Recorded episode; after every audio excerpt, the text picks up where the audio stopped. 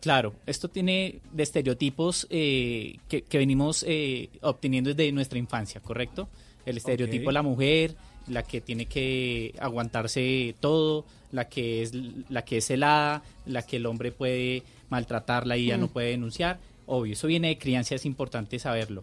Y como lo dijo Tata, quería yo aclarar algo, Tata.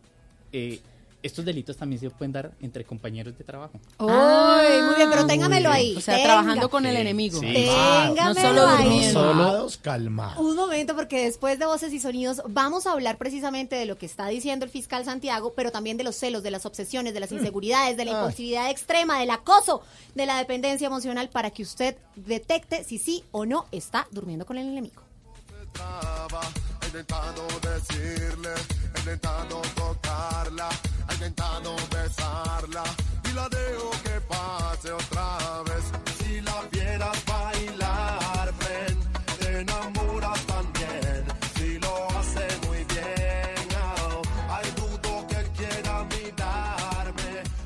¿Qué se requiere para una buena conversación? Un buen tema, un buen ambiente, buenos interlocutores, preguntarles a los que saben y dejar que todos expresen su opinión. Cada noche encontraremos los ingredientes necesarios para las mejores conversaciones en Bla Bla Blue. Conversaciones para gente despierta. De lunes a jueves desde las 9 de la noche por Blue Radio y bluradio.com. La nueva alternativa. Voces y sonidos de Colombia y el mundo en Blue Radio y bluradio.com, porque la verdad es de todos. 10 de la noche, un minuto, les saluda Joana Galvis y es momento de actualizar las noticias. La ex candidata vicepresidencial Ángela María Robledo celebró el fallo del Consejo de Estado que le regresa a la curul como representante a la Cámara que perdió en 2019. Kenneth Torres. Así lo dijo la representante Ángela María Robledo. Estoy muy feliz porque revoca incluso la decisión tomada hace casi un año por el Consejo de Estado. Es decir, que no, ah, no hubo doble militancia y que por encima de todo está ese derecho fundamental de esa curul eh, para la oposición y para la paz. A la representante Robledo le habían acusado de doble militancia, pero en el nuevo fallo quedó establecido que se ampara el derecho fundamental autónomo de la oposición. En los próximos días, la representante será notificada del fallo y posteriormente se presentará a la Cámara de Representantes. En Valledupar fue hospitalizado Luis Alfredo Garavito, considerado el peor depredador sexual y asesino en serie. El hombre permanecerá bajo observación médica antes de ser devuelto a prisión. Ingel de la Rosa. El IMPEC confirmó que desde este martes Luis Alfredo Garavito permanece hospitalizado a causa de una descompensación física. Garavito, condenado a 40 años de prisión por la violación y el asesinato de centenares de niños, cumple su pena en la Tramacúa, la cárcel de máxima seguridad de la capital del Cesar. Precisamente desde este centro de reclusión había sido trasladado al hospital en las últimas horas para practicarse unos exámenes médicos. Sin embargo, durante los procedimientos presentó un cuadro clínico por el que los especialistas de forma preventiva decidieron dejarlo internado para mantenerlo bajo observación. El IMPEC informó que ahora serán los médicos quienes determinen el tiempo que permanecerá hospitalizado de acuerdo con su evolución. Y en Medellín hay cambios con el decreto sobre el pico y placa ambiental. ¿De qué se trata, Camila Carvajal? Hola, buenas noches. La única certeza a esta hora en Medellín es que mañana comienza el pico y placa de 24 horas en la capital antioqueña y en ocho municipios metropolitanos, pero no es clara la información para la gente. Primero, a través de un decreto, la alcaldía de Medellín aseguró que mañana había pico y placa para vehículos particulares, camiones, volquetas y motos de dos y cuatro tiempos y que se incluían los vehículos a gas. Hace apenas minutos, el alcalde de Medellín, Daniel Quintero, a través de Twitter, echó para atrás esa decisión y dijo que los vehículos a gas no tienen pico y placa. El alcalde, después de hacer pública esa corrección, pues también obligó a la Secretaría de Movilidad a echar para atrás el decreto y faltando apenas horas para que empiece el pico y placa de 24 horas, mucha gente se sigue preguntando si mañana podrá sacar o no el carro. Se espera en las próximas horas un nuevo decreto para saber cómo va a regir el pico y placa en un hecho que ha tenido bastante polémica en Medellín y sobre todo crítica de los ciudadanos que esperan información clara. Y en Bogotá hay conmoción por la historia de una joven de 21 años que habría sido abandonada en la calle gravemente herida y que posteriormente falleció en el hospital Simón Bolívar. La historia la tiene María Camila Roa. Los hechos ocurrieron el pasado 4 de marzo cuando Ana María Castro Romero, de 21 años, salió de su casa para salir con sus amigos y nunca regresó. La policía encontró a la joven herida en la avenida calle 80 con carrera 69K, sentido oriente-occidente, y la trasladaron al hospital de Engativá. Aura Rojas, hermana de la joven que falleció, asegura que ella salió con sus amigos a una discoteca en la calle 116 y en el trayecto algo sucede y la joven resulta herida en la calle. Tiene un golpe tenaz en la cabeza en la parte izquierda, está llena de sangre, sus pertenencias, ropa, cabello, bueno. Eh, está entubada, o sea, se nota que estaba en muy mal estado y comenzamos pues con el levantamiento, nos dicen que ella tiene golpes en varias partes del cuerpo, no solamente en la cabeza, eh, en las rodillas, en la zona pélvica, en la espalda, bueno, en varias partes. La fiscalía está al tanto del caso, se abrió una investigación y hay tres jóvenes involucrados que estaban con ella esta noche y que hasta el momento han colaborado con la investigación, pero dice Aura, hermana de Ana María, nadie dice exactamente qué fue lo que pasó. Y la capital colombiana vivió una tarde de fuertes lluvias y de dos granizadas que causaron diferentes emergencias, congestión vehicular y caos en la ciudad. El balance que entregan las autoridades es Estefanía Montaño.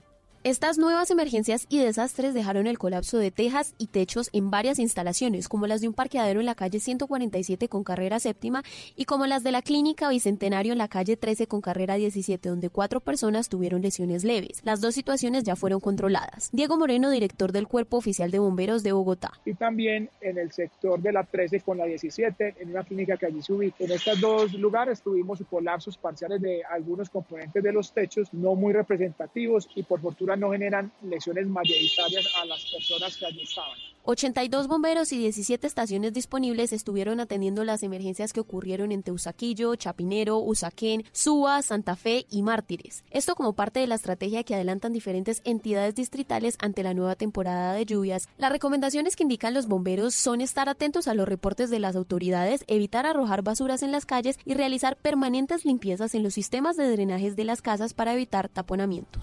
En noticias internacionales, 24 horas después de confirmar el primer caso del nuevo coronavirus en Panamá, las autoridades acaban de informar del primer fallecimiento asociado con el COVID-19 y además confirman un total de ocho contagios. Escuchemos a la ministra de Salud de Panamá, Rosario Turner.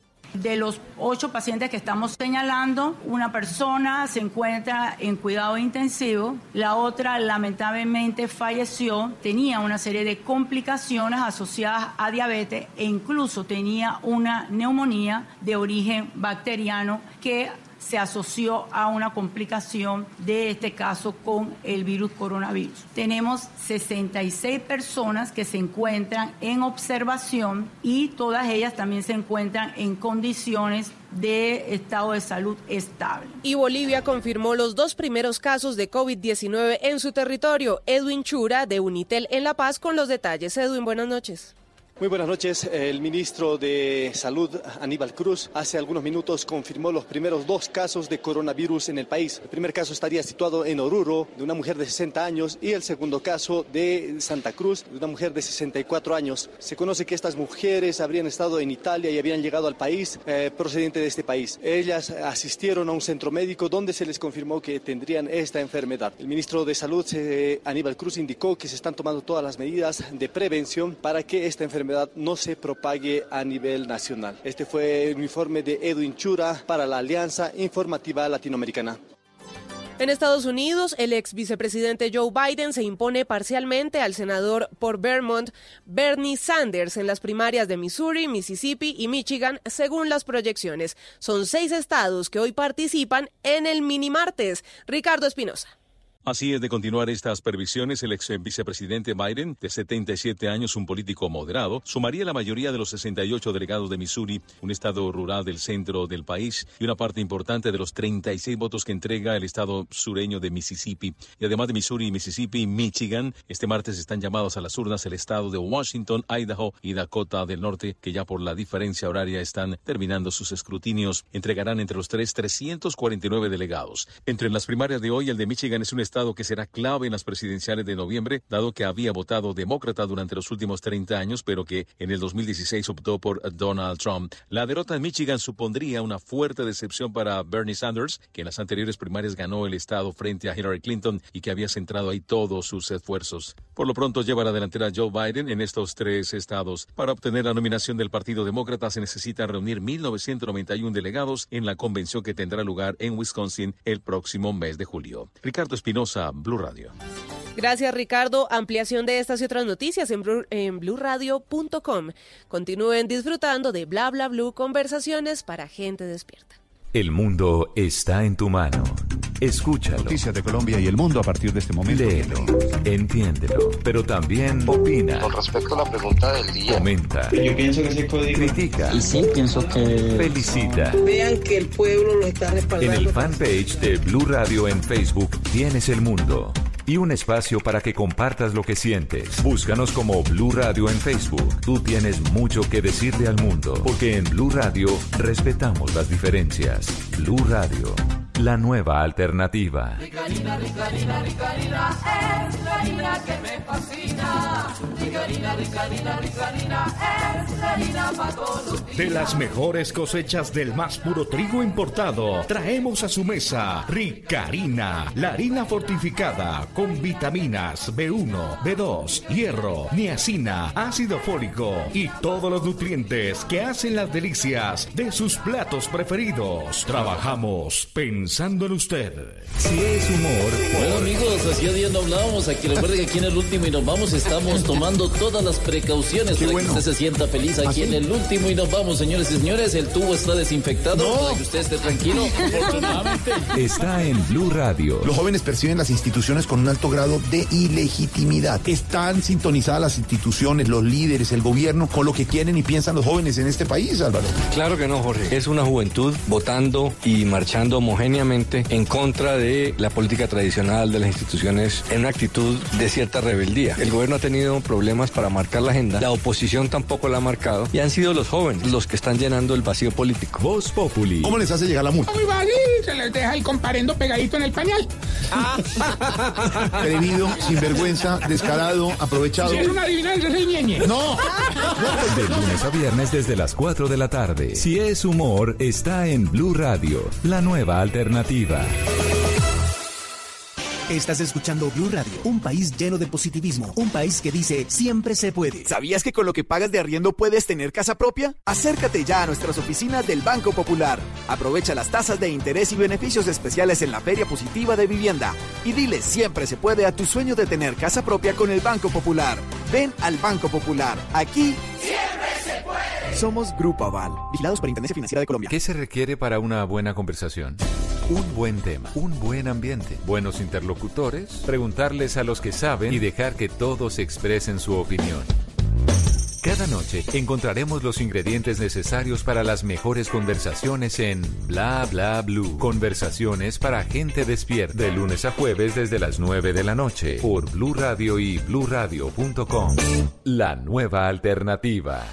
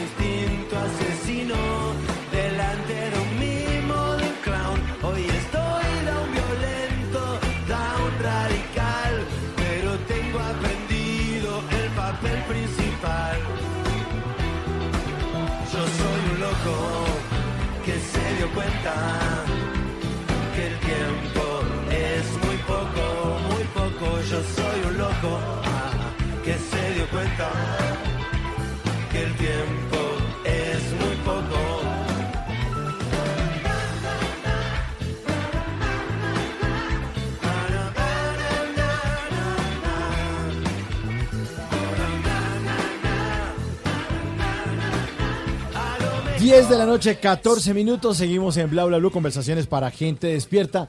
Loco de Andrés Calamaro, porque hoy vamos a averiguar si de pronto uno está durmiendo con un loquito, con alguien que uno no ha Una descubierto. loquita. O una loquita, Sí. sí, que uno no ha descubierto todavía. De pronto, de pronto hay un personaje peligroso en la casa y vamos a ponerle freno. Vamos a ponerle bozal a ese perro. Toca, hay que identificarlos, Hay que porque a veces identificarlos. ni cuenta nos damos. Bueno, nuestros oyentes siguen participando en una encuesta que pusimos hace un ratico. Le estábamos preguntando en nuestra red social, en Twitter, en la cuenta de Twitter, y hay una pregunta, ya están respondiendo como locos, como locos. pues la pregunta es si alguna vez ha sido víctima de violencia física o verbal por parte de su pareja. Han contestado 947 personas, dice que sí el 57% y dice que no el 43%. Yo creo Y- que yo creo que yo creo que no han dicho mucho la verdad, porque es que violencia psicológica también Sí. también y la gente ni siquiera la reconoce. Laura Corredor dice que la expareja, por ejemplo. Sí. Sí. Eh, Petro Dios dice, mi pareja es la humanidad y no, Pero- no he sufrido maltrato. ¿Cómo se llama el usuario, perdón? ¿Petro qué? Petro Dios. ¿Qué dice Petro Dios? Mi pareja es la humanidad y no, no he sufrido maltratos, decepciones. Sí, pero seguiré adelante. Petro el presidente. y Julián dice, no tengo pareja y hace carita triste. Pues con el hashtag enemigos bla bla blue puede opinar, ahí va parte de la encuesta, decir sí o no nos puede contar su historia. Y la historia que les tengo de esta canción es la siguiente. Hace muchísimos años, por el año de 1987, lanzaban una película en Argentina que se llamó Made in Argentina, la cual estaba basada en una obra de teatro que se había estrenado en la calle de Corrientes que se llamó Made in Lanús. Pues esto porque en el año 2005 Andrés Calamaro lanzó un álbum que se llamó así tal cual, Made in Argentina, haciendo un poco alusión a esa famosa película que fue exitosa en ese país. Marcaba no solo el regreso de Andrés Calamaro a los escenarios luego de haber hecho ese álbum en vivo que se llamó El Regreso, sino también varias colaboraciones que hizo en uno de los teatros o más bien de los escenarios más famosos de Argentina, que fue el Estadio de Obras Públicas, que luego llevó el nombre de una famosa En ese entonces invitó a Vicentico a cantar una canción original de Rubén Blades y Héctor Lavoe que se llama El Cantante, pero recordamos del álbum Alta Suciedad del año 1997 esta versión en vivo que se llama Loco. Comer el pan que la gente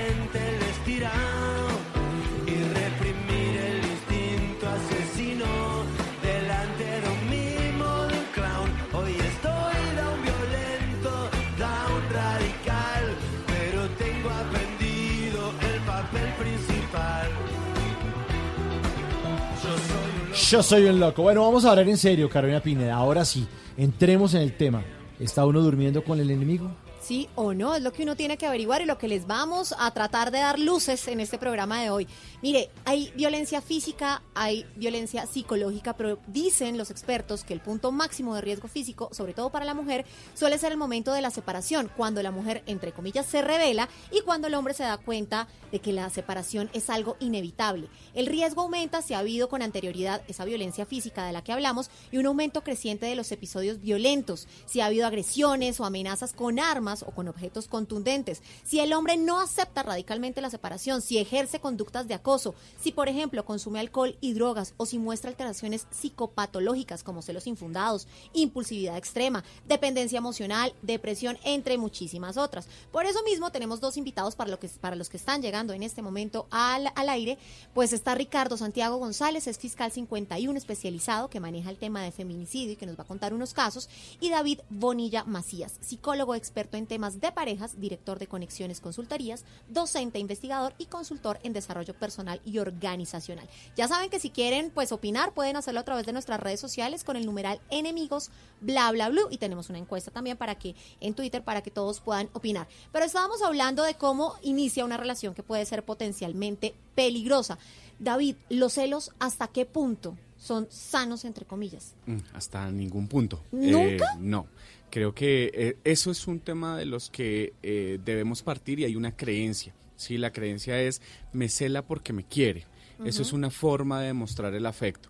Los celos no se pueden permitir, es decir, yo estoy hablando de la, desconfi- de la desconfianza que tengo, no sobre mi pareja, sino sobre lo que yo soy. ¿sí? Cuando yo te celo, no estoy dudando de ti, estoy dudando de lo que yo pueda hacer o lo que no pueda hacer. Entonces, a veces decimos, sí, un poquito celoso, como que no le gusta que yo haga estas cosas. No podríamos permitir en absoluto los celos, porque ese es el indicador o, o empezar a permitirlo desde los primeros momentos, lo que me va a decir es cuando me haga un show, cuando me haga una escena o cuando realmente se ponga agresivo o agresiva o violento, pues debo permitirlo porque pues hace parte de la relación. Entonces, eh, los celos desde la creencia popular y pues nuestra sociedad lo permea, ¿no? Entonces, ay, no se preocupe, que es porque lo quiere, que es porque la quiere. Mm. No, los celos cero, creo O que la, o la expresión machista de, es que las viejas son así. No. Sí, no, eso no, se mo- puede Vamos a permitir. acabar con esa expresión de una el, vez. el tema de, del re- le va a revisar el celular, No, ¿cómo así? eh, dónde estabas, con quién estabas, o sea, son cosas que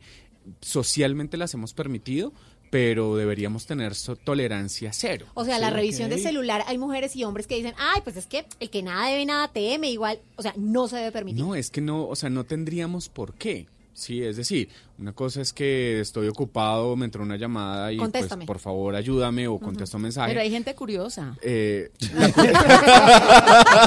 No, a ver, es que el deber ser es, lo ideal. Pero pasa, pasa y mucho. Pero Pero no a se mí debe sí me molesta. Claro, pero esos tipos que tienen el celular que con huella de la mano, del pie, del ojo, de la retina, entonces, o sea, algo, algún guardado tienen o no. Que eso es otra cosa, sí. No, es que tenemos como el límite, ¿no? Es decir, eh, si yo estoy en una relación de pareja, lo primero que yo tendría que decir es cuáles son los acuerdos de valor que estamos teniendo entre Ah, nosotros bueno. para que esto funcione. Desde el principio, cuando Desde uno conoce a la persona, te le Claro. pone, se le para la línea. Y le dice, Sí. Este celular es mío y no Sí. me lo va a revisar. Y es verdad, es mi intimidad, o sea, no Claro. sé, yo hablo cosas con mis amigos que a veces digo, pues que mi pareja lo lea como que harto, ¿no?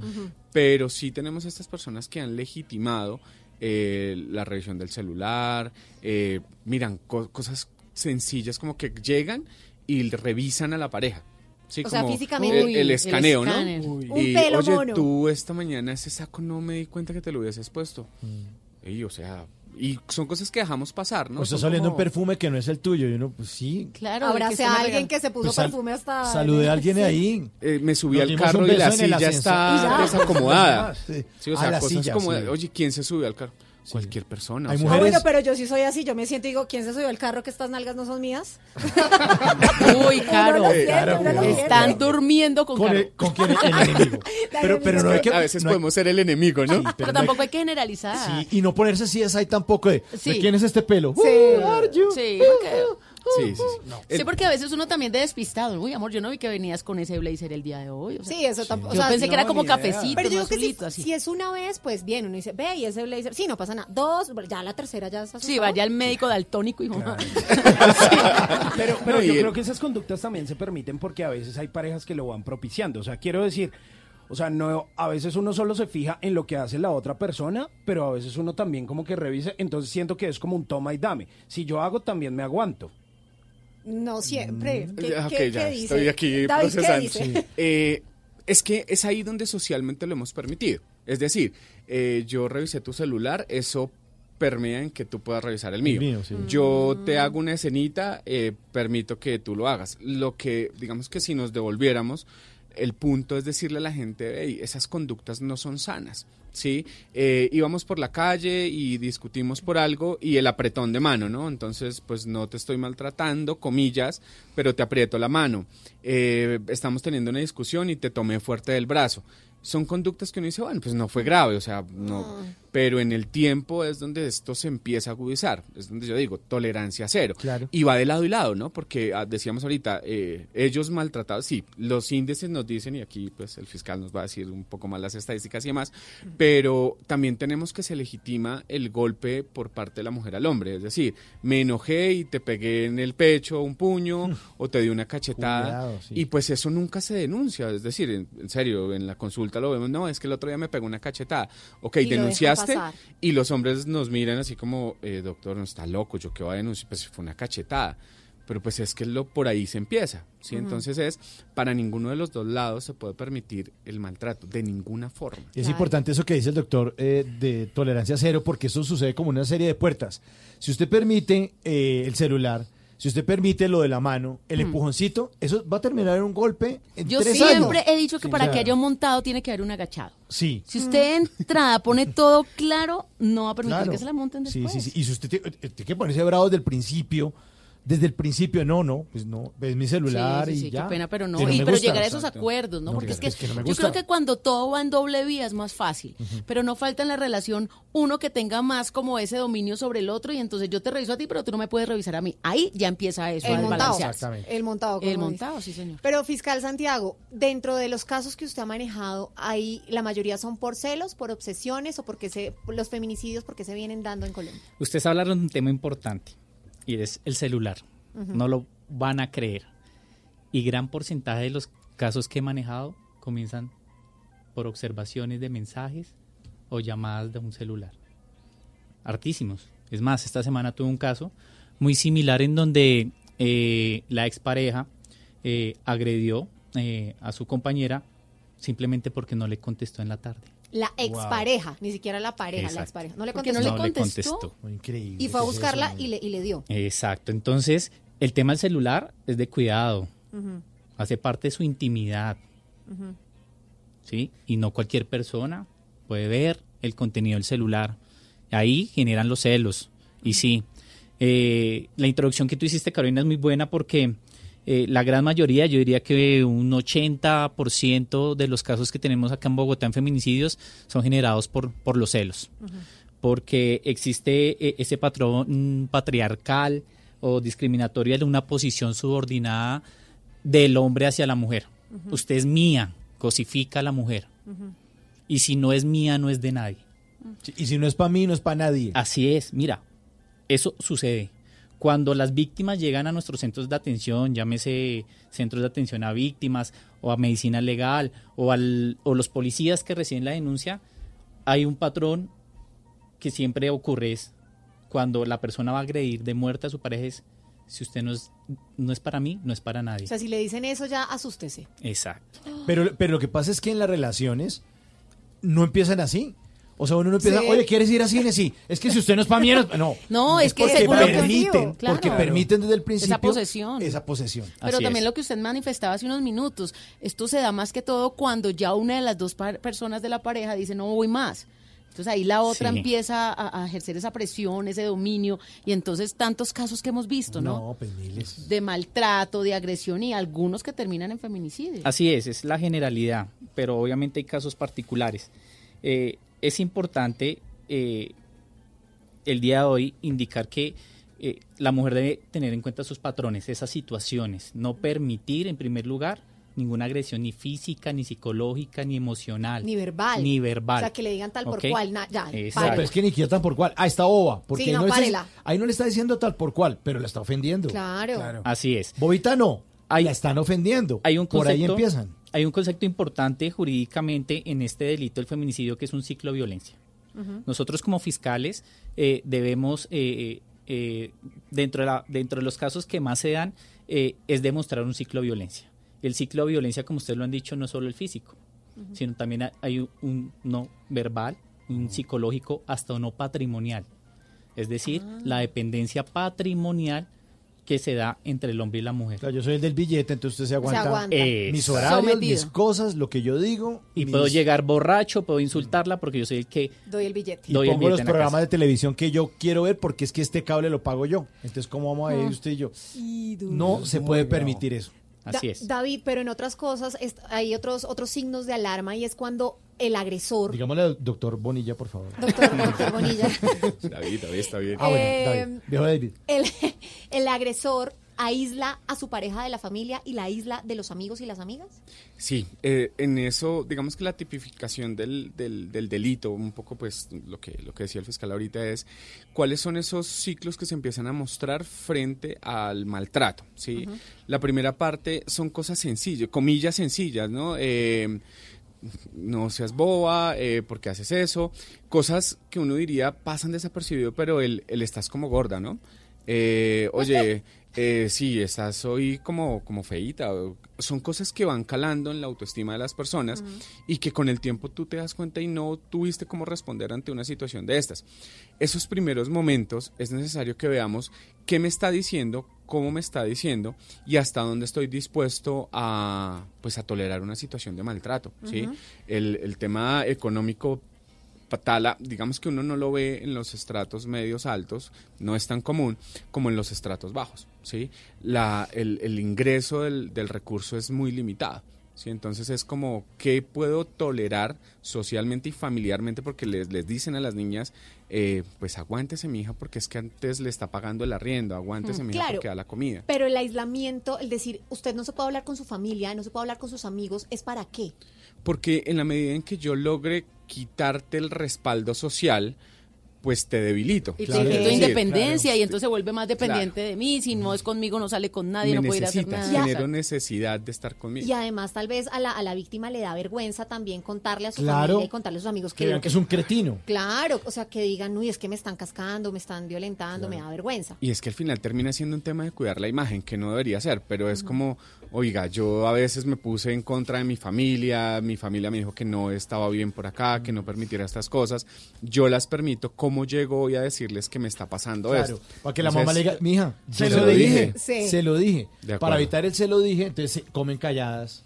Y, claro, y una buena forma es esa, aislarla. Entonces, no salga, pero para que si aquí estamos bien.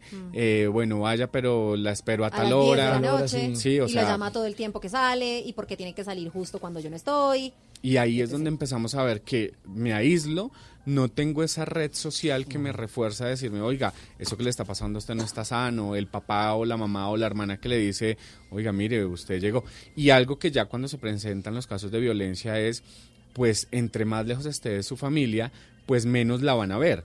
Y si tengo una mujer maltratada o tengo una persona que está maltratada, pues eso se nota. Entonces eh, tenemos la señora que llega con el ojo negro y le decimos, bueno, ¿y su trabajo? No, yo no trabajo. Y su familia, no, hace mucho tiempo no voy donde ellos. Pues ¿por qué? Porque la mejor manera es aislar a la víctima, pues para poder ejercer la, la violencia de género.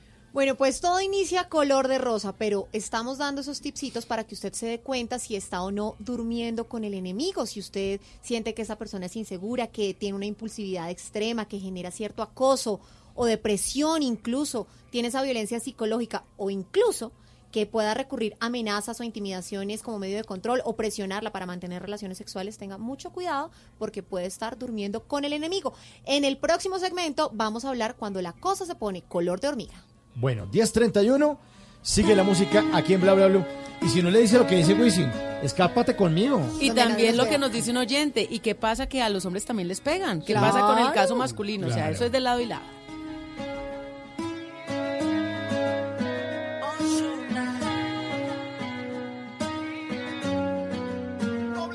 Será la magia que tienen tus ojos y esos truquitos para enamorar.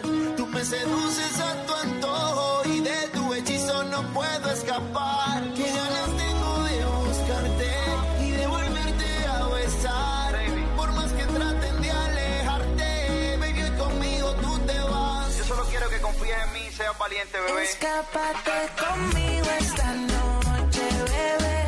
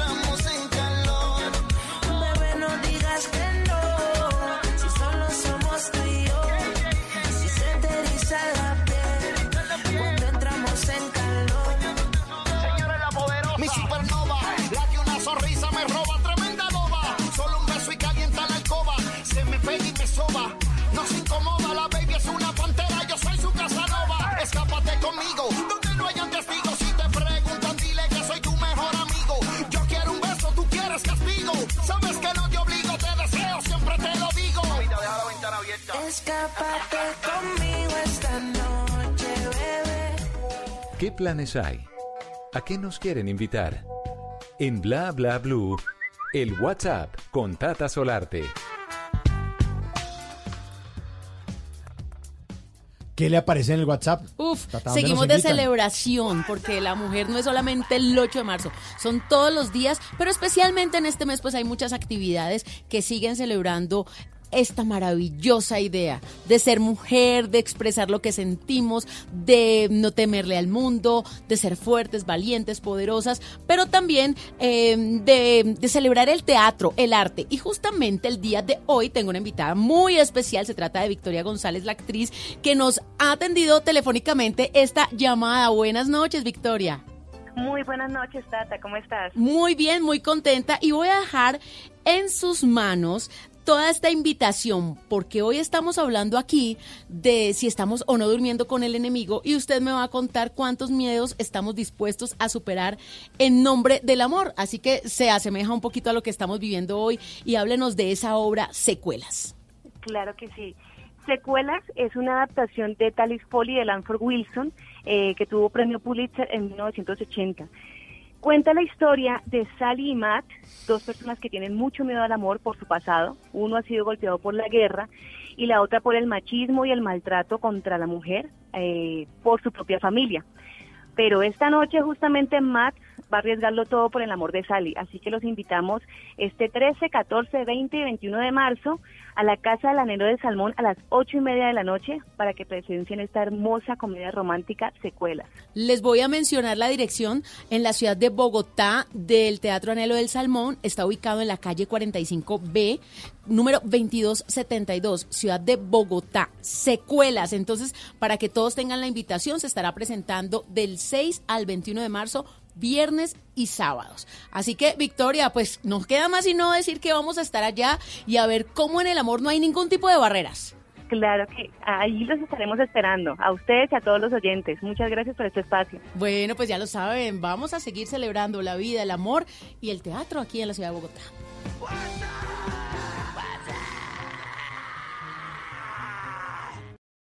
Bla bla blue. Conversaciones para gente despierta.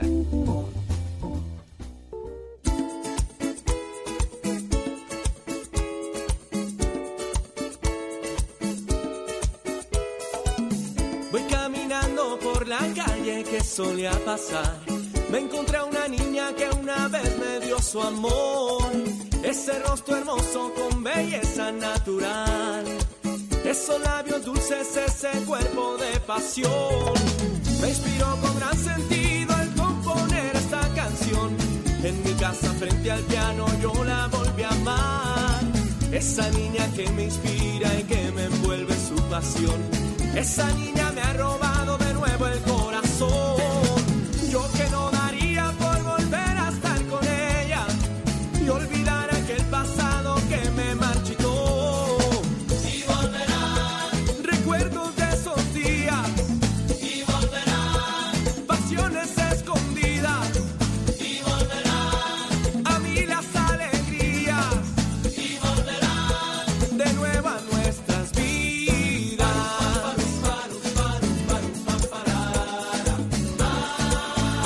10 de la noche, 37 minutos. Seguimos en Bla Bla Blue, conversaciones para gente despierta. Hoy hablando acerca del maltrato, el maltrato de, las parejas.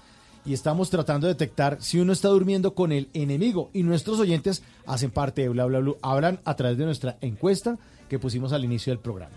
Bueno, hablan a, tra- a través de la encuesta y a través de nuestro hashtag enemigos bla bla blue. Nos escribe Fernando Sánchez. Dice, hoy día realmente se da mucho maltrato psicológico debido a los celulares. Bien sea ella o él prohíben que se hablen con amistades y muchas veces por ese tipo de hechos se crea cierto miedo. Y lo más triste es que por amor se aguanta todo. Eso es lo que dicen nuestros oyentes. Y en nuestra encuesta, la encuesta de Blue Radio, la pregunta es, ¿alguna vez ha sido víctima de violencia física o verbal por parte de su pareja? 1777 votos. Uy. Mire, ya se va acercando a la miti-miti. Sí, 55%. No, 45%. Es que yo creo que es más normal de lo que uno piensa, o más común, no es lo ideal, pero ahora es que la gente que de pronto se está manifestando más al respecto. Antes uno comía callado. Sí, Antes uno no decía, antes a uno le daba Sí, daba como temor. pena. Sí, pena y sobre todo el que dirán y cómo voy a terminar mi matrimonio, voy a ser una solterona más. ¿Y miedo? Pero, Mm, pero es que eso es de parte sí. y parte, Tata. Eso es muy bravo porque, claro, lo más común es eh, con uh, las mujeres, que obviamente es inadmisible, pero también a muchos hombres ¿Les nos han maltratado. Sí, o se la maltratado, Sí, lo cogen de esa barbita y Sí, todo. No, no, en serio, yo, yo, yo tuve una novia con problemas. Yo creo ¿Mentales? que. ¿Loquita? loquita o psicológicos o de alcohol y, ¿Y me, re- y me reventó la nariz un par de veces. ¿Y desde quedó así? Y, me empezaba a pegar, en serio. Pero cuando estaba tomando. cogía Pero es que las hay formas de No, pegar que No, incluso sin... Sin trago. No, no, Tata, en serio. Y incluso sin tomar. Y a mí me tocaba cogerla de las manos y decirle como, hey, Cálmate. no más. Qué Y como, y como, y como no se calmaba, empezaba a pegarse contra las paredes. Era Pero, una cosa pero muy ella, fuerte. lo que hablamos hace un ratico, ella no empezó siendo así. Empezó siendo una dulce. Sí, lo enamoró de otra manera. Palomita. Le daba palmaditas, así. Sí, y, y- bonito. y de verdad, o sea, uno cree... Empezó o sea, a subirle el volumen, el desde volumen desde hasta el que- caso del- de, los hombres resulta siendo, o sea, suena hasta chistoso, pero alguna vez estábamos en una fiesta, yo estaba bailando con mi mejor amiga, pero, o sea, de verdad, o sea, para mí Bailando, un, un niño más. Y cuando fui ella, estaba muy tomada, y yo le dije, venga, bailamos. Ah, vaya, baile con su amiga. Y yo, pero venga, calmada, fresca. ¡Pum, pum! Reventada de labio y nariz, y yo como, ok. Simón, ¿y a los, cuánto me- a los cuántos meses empezó a transformarse? Uy, no tengo la menor idea. ¿No se ¿Cuánto acuerda? tiempo No, duraron? pero duramos como tres años. Uy. ¿Tres años? Tres Aguantándose a Hasta que me mamé. Es que me pegó al Gracias. Simón, es que también. ¡Que aguante! O sea, era gordito y Terminamos aguantaba ahí. Terminamos ayer. Pues mire, es que hay cifras y hay que darlas, y las cifras que tanto me gustan. Desde el 2015, cuando se creó la Ley 1257, que es la de prevención y sanción de formas de violencia y discriminación, hasta el 10 de septiembre de 2019, la Fiscalía General conoció 1.437 casos por el delito de feminicidio, lo cual demuestra pues el grado de vulnerabilidad.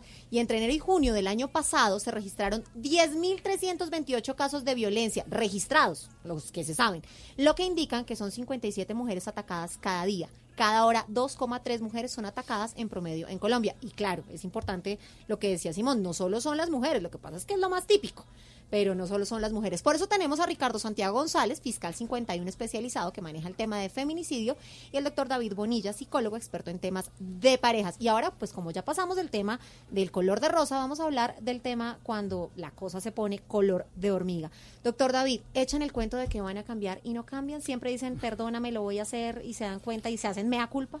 Ahí hay que evaluar factores como el consumo de alcohol, eh, la impulsividad, eh, los celos patológicos que ya definitivamente si no se hace un proceso terapéutico real, no hay cambio. Yo les digo a mis pacientes en la consulta y es, la promesa está chévere, sí, bien que le prometan, pero ¿qué está haciendo? Eh, la gente por sí sola cuando está enfrentando una situación de estas no cambia. Nunca. Deben buscar ayuda real. Es que no, o sea, ¿qué hice para que mi vida, mi cerebro, mis conductas, mis pensamientos cambien eh, por fuera? Sí, o sea, no hice nada, simplemente me di cuenta que la embarré, seguramente en el guayabo, seguramente eh, pues porque hubo un castigo social y demás, y viene la promesa. La tarea es, debo hacer algo real para manejar mis impulsos, para manejar mis celos, para manejar mi ansiedad.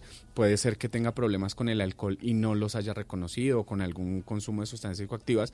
La gente debe pasar por un proceso terapéutico para que uno después de eso diga, mire, usted puede que no esté en tan alto riesgo con esta pareja, pues porque está haciendo un proceso terapéutico, entran a sesiones de pareja y al final uno podría decirles, usted evalúe si sí o no quiere seguir con esta pareja, porque es muy complejo, es, es un, digamos que son de las conductas en, en la consulta que son más complejas de erradicar. ¿Por qué? Porque ante otras situaciones, tú tienes al paciente eh, cursando la enfermedad, es decir, ante una eh, tristeza profunda que puedes llegar a una depresión, ante una ansiedad, tú tienes al paciente cursando la enfermedad y tú puedes trabajar con él.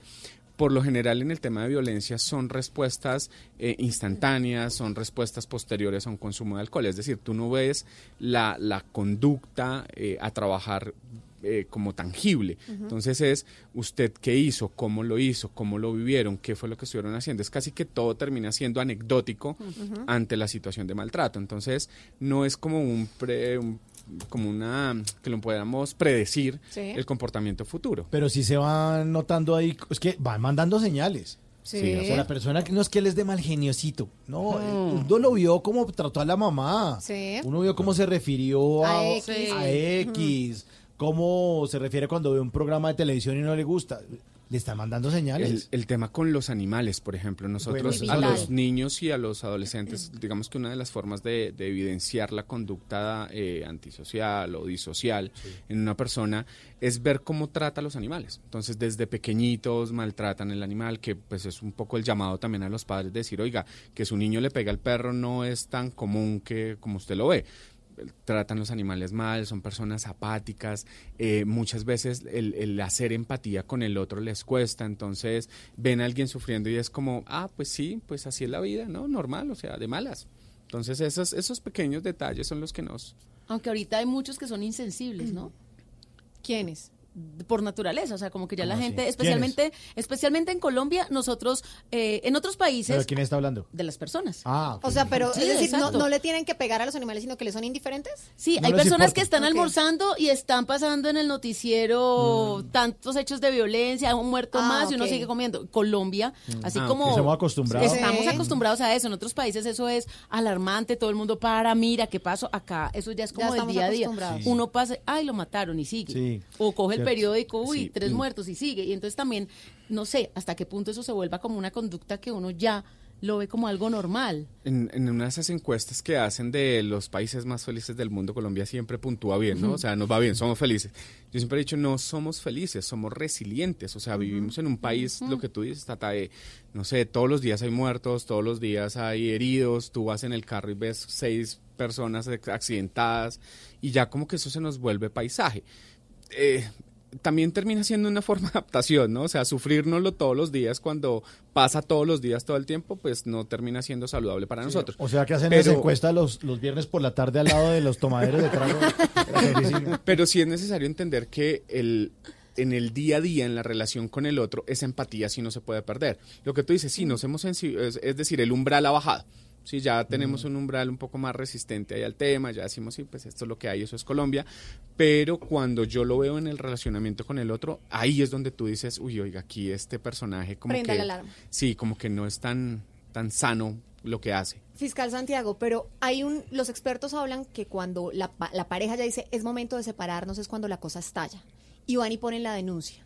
¿Usted en sus casos ha visto que qué ocurre cuando, cuando eso se pide, el divorcio? ¿O qué pasa cuando denuncian y luego dicen, ay, ya no, perdón? Ok. ¿Sí lo ve? Sí, sí, sí, de seguro y son muchos casos, hablando de promesas, las promesas de cambio no se dan solo dentro de la relación, sino también dentro de un proceso penal. Hmm. He tenido casos en donde víctima y victimario, con sus promesas falsas, terminan casándose dentro de la misma cárcel. En donde la víctima acepta es- estas promesas de cambio y cree en ellas. Y el victimario piensa que con esto va a lograr algo. Claro, en nuestro proceso penal es muy importante el testimonio de la víctima. Entonces el victimario lo que trata es de hacerla echar como para atrás de su versión. Entonces, esas promesas de cambio, claro que se dan. Y lo que decía Carolina, es cierto, eh, las rupturas de las relaciones es lo que genera estos celos impulsivos, estas agresiones que terminan en feminicidio. Y además el miedo que tiene el victimario es enorme porque está dispuesto a una pena mínima de 15 años y máxima 60. Entonces, obviamente, la única respuesta es no, venga, necesito hacer cambiar de opinión a mi expareja que agredí, le voy a decir que no lo vuelvo a hacer y terminamos a veces juicios sin víctimas. No, y tanto que hemos visto, que están agrediéndose y no falta el vecino solidario Sí. que llama a las autoridades, Así llegan es, las autoridades y, entonces eh, el- vamos a llevarnos acá a la persona. No, él no me estaba haciendo nada, era una discusión normal. Los defiende. Tata, déjame, déjame hablar de un caso particular que tuve se esta meta, semana. no se meta en la relación. Imagínate que esta por- semana trajimos un caso de feminicidio, tentativa de feminicidio, obviamente la víctima quedó herida, dos puñaladas en la espalda. Uy. Salía con sus hijos de la casa y su compañero la agredió por la espalda antes de salir de la casa. La citamos a, a rendir su testimonio. ¿Qué me dice ella? Que no recuerda cómo salió herida, que probablemente fue un forcejeo y que fue un accidente. El tema que me toca a mí es muy fuerte porque me toca confrontar a una víctima. O sea, termina siendo la víctima la mala. Pero no es porque ella lo quiera, sino porque hay un tema de sentimientos, varias, varias O circunstancias. Exacto, varias, va- varias circunstancias. Pero me tocó confrontarla y hacerla quedar mal ante el juez, ante el mismo defensor. Pero usted me dijo tal cosa que fuera diferente. No, claro, gracias a Dios, gracias a Dios uno tiene una, una demanda, esos documentos se pueden utilizar para refrescar memoria y, y se utilizan en el juicio oral. Obviamente el nerviosismo, el susto, el temor, porque es que estaba ella al frente de su expareja que la agredió, la juez percibió eso y tomó la decisión de condenarlo, así la víctima en su momento se haya echado para atrás en su versión, por decirlo de alguna manera. Pero también he leído de muchísimas denuncias, muchos casos en redes sociales y me encantaría tener uno puntualmente, pero no lo tengo, lo estaba buscando, eh, señor fiscal Ricardo Santiago González, de muchas personas, mujeres especialmente, que se acercan a la policía, que se acercan a la fiscalía y no les ponen cuidado, se burlan de ellas y les dicen, no, mire, ay, resuelve a ver qué hace, se les burlan en la cara porque también siento que desde las entidades como que no se le pone seriedad al asunto y ellas advierten, dicen, póngale una caución, póngale una caución y eso termina siendo un feminicidio a la vuelta de un par de meses o a la vuelta de un par de años. Es muy cierto, y, y en esto sí debo decir la verdad, falta mucho conocimiento por parte de nuestras autoridades de funcionarios. En la fiscalía se está capacitando eh, a, a varias, a varios funcionarios y estos casos siempre son atendidos en las URIs, menos que conocen que es una URI, una unidad de reacción reacción inmediata. Eh, pero no todos los fiscales, porque son muchas URIs en Bogotá, están preparados para asumir estas denuncias. ¿ok? Hay un protocolo que es la resolución o la directiva 014 que tiene la fiscalía, en donde nos indica cómo se debe manejar. Hay que creerle a la víctima. Y una mujer que ha sido agredida, desde ya debe entenderse que puede estar inmersa como víctima dentro de una tentativa de feminicidio o feminicidio. Es decir, la fiscalía debe entrar ya a orientar su investigación a que es posible un delito de feminicidio tentativa de feminicidio. Si con las investigaciones arrojan no, no era un feminicidio, es una violencia intrafamiliar o son unas lesiones personales, ok, pero vamos a partir y garantizar que la investigación se le va a dar prioridad. Eh, yo estoy acá hablando de casos y, y- y obviamente sin nombres. Hoy también un caso de una denuncia del 2017. Mm, ayer. 2017. Y se estaba manejando como lesiones personales. O sea, qué triste. Estuvo engavetada un par de años, llegó al despacho nuestro de feminicidio. ¿Qué pasa? Uno siempre está buscando que haya sangre, ¿no? ¿Sí? que haya muertos. Y, pero mira que la agresión fue tan grave que el personaje, la pareja de esta, de, de esta chica, eh, la estranguló, quiso estrangularla. Ella perdió el conocimiento. En la denuncia ya lo único que pudo decir fue, yo recuerdo que él estaba encima mío, me cogió el cuello y ya después recuerdo que llegué, que desperté en el hospital. Gravísimo, teníamos historia clínica, teníamos todo y esto era un feminicidio latente del primer minuto. La chica obviamente estaba decepcionada con las autoridades, pero ya al ver que ya se estaba dándole un rango diferente, una situación y una, eh, un interés diferente por parte de la fiscalía, pues eh, pasó el tiempo, pero aún, ahorita, y salió contenta, dijo que chévere, que no importa que haya pasado el tiempo, pero que ya le pusieron el ojo al tema como ocurrió. Y dime, Caro. No, básicamente para que me lo tenga ahí, por favor, fiscal. Ah. Para que vayamos más adelante, porque si ya pasamos del color de rosa al color de hormiga, vamos a pasar cuando ya no hay color. Cuando Ah, ya la cosa es totalmente extrema, que también tienen señales las víctimas. No solo que usted esté pendiente de lo que hace su victimario, si usted es víctima, ¿qué cambios va a tener? Puede tener cambios de estado de ánimo que antes no tenía, mostrar una baja autoestima, se siente rara, con problemas de sueño, nerviosismo, dolores de cabeza, se muestra confusa, indecisa respecto a la relación de pareja o experimenta sentimientos de soledad. Eso vamos a hablar ahorita que vengamos, cuando ya no hay color.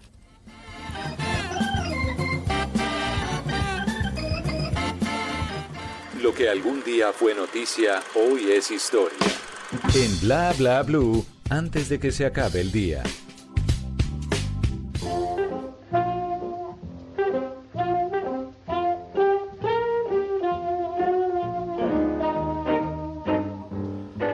Antes de que se acabe el día, vale la pena recordar que un día como hoy, pero del año 1958, en Nueva Jersey, Estados Unidos, José Antonio Terresola Ruiz Patterson, más conocido como Frankie Ruiz, nació. Fue un artista precoz, ya que con solo 7 años se subía a los escenarios y a los 13 grabó su primer álbum acompañado de Charlie López y su orquesta. Para el año de 1974 se mudó a Puerto Rico junto a su madre, en donde fue vocalista de varios conjuntos locales, entre ellos La Moderna Vibración. A partir del 77 formó la orquesta La Solución, dirigida por Roberto Rivera. Luego de abandonar La Solución, se unió a la orquesta de Tommy Olivencia, con la que grabó su primer álbum, eh, primer concierto de la familia. Para 1985 emprendió su carrera en solitario con el trabajo solista, pero no solo.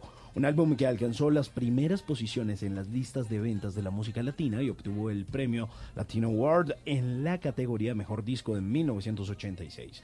Para 1987 el álbum ah, Voy pa' encima fue elegido como artista del año en la categoría salsa musical tropical por la prestigiosa revista Billboard.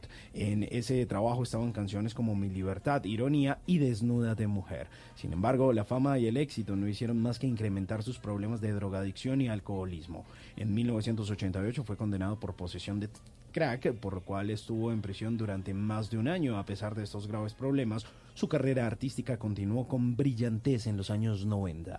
Para 1998, apenas un mes después de grabar su último trabajo discográfico y presentarlo en el Madison Square Garden, el 11 de julio de 1998, una cirrosis hepática acabó con su vida. Antes de que se acabe el día, recordemos una frase de este gran cantante Frankie Ruiz. Piensa que hoy es tu día para luchar, vencer, reparar, amar y pa'lante, pa' encima. Bajo el farol del pueblo conversar y en una fiesta linda celebrar mi libertad. Nunca te irás a la cama sin aprender algo nuevo. Bla bla blue.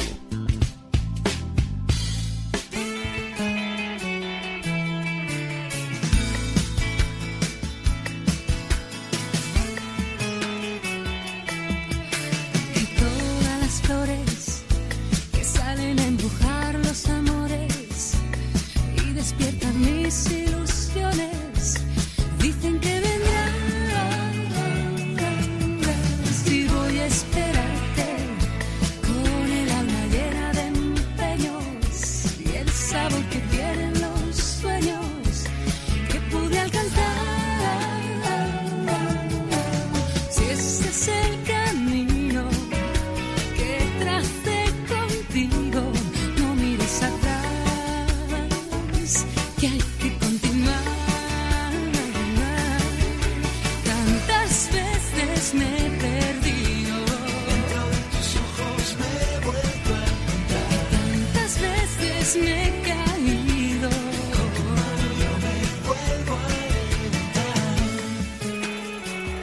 más violencia. Para las mujeres todas las flores, como lo dice presuntos implicados. Pero ni porque le lleven todas las flores, usted puede perdonar un maltrato físico, un maltrato psicológico o que esté durmiendo con el enemigo y se vaya a color ya de hormiga a que no haya color.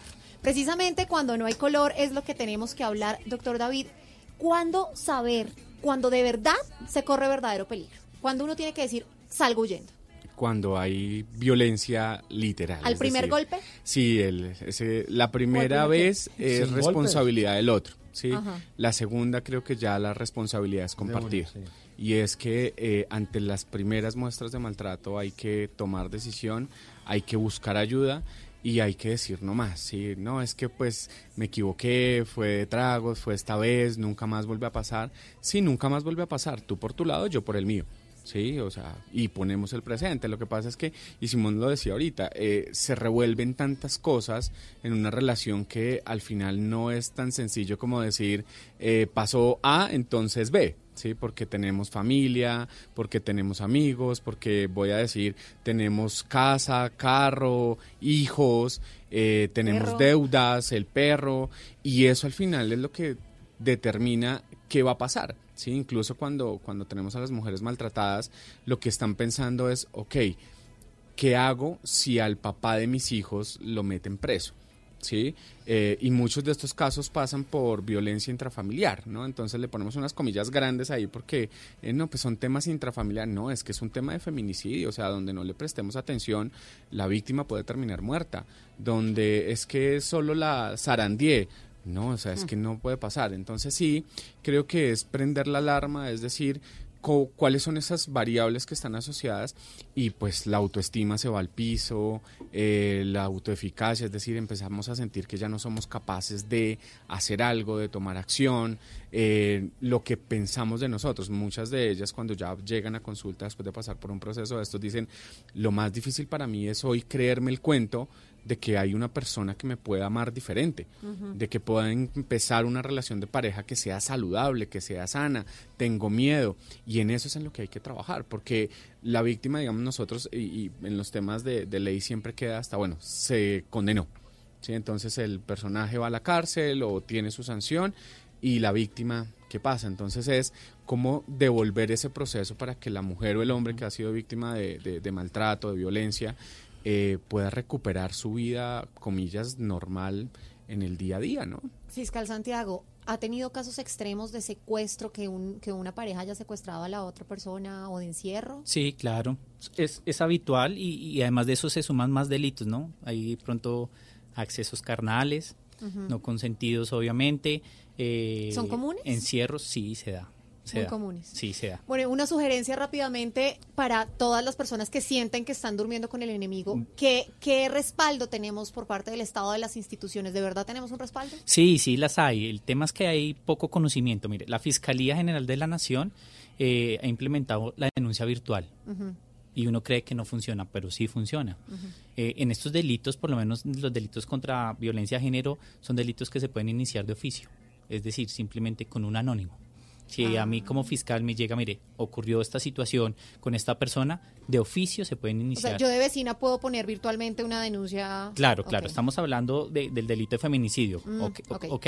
De pronto lesiones personales que no tengan ninguna incapacidad o poca gravedad, sí se requiere una denuncia, pero en el tema de feminicidio, cuando es una tentativa de feminicidio o, o feminicidio eh, consumado, sí no es necesaria una denuncia. Hablando del tema que, que- que- que hablaba el psicólogo, y yo les decía y les planteaba eh, el, el concepto de ciclo de violencia. El ciclo de violencia eh, doctrinariamente tiene tres etapas. La primera etapa es donde se acumula la tensión, o sea, donde ya creo que acá vamos a pelear, acá, acá hay una tensión entre la pareja. mal. Exacto. Ahí, pues obviamente uno no puede solicitar que se denuncie. La segunda etapa o la segunda fase es en donde ya el sujeto reacciona con un abuso verbal, insultos, violencia física, psicológica o patrimonial. Ahí es en el momento en donde la víctima debe denunciar. Ok. ¿ok? Y finalmente hay una tercera etapa que es lo que eh, vemos, creo que hay un- un- una, una propaganda de, de- de- de- de violencia de género, que es la típica cuando el agresor ya culpa es a los demás o a la propia víctima ¿Ves el lo- por qué actuó así. ¿Ves lo que me haces hacerte? Sí, sí, ¿viste? Uy, no, qué cosa tan horrible. Exacto. Ay, y no, eso es muy no, común. Muy típico, sí. Entonces es importante que eh, rescatemos est- estos tres aspectos o, est- o- estos tres eh, etapas de este ciclo de violencia y, y- y denunciemos en donde debe de ser.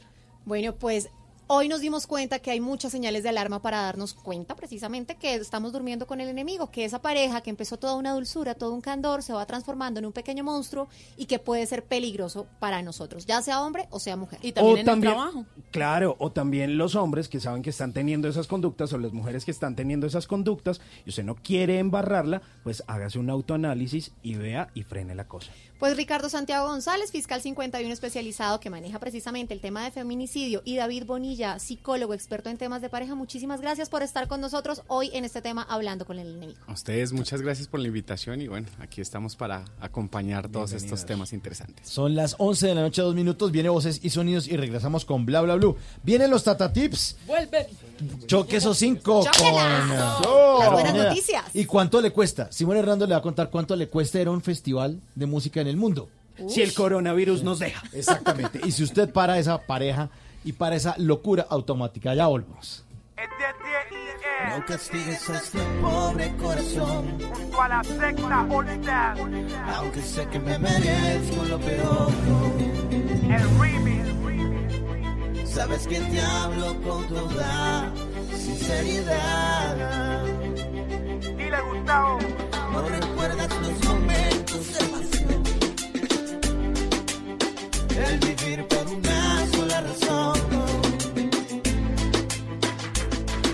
pasado todo fue felicidad.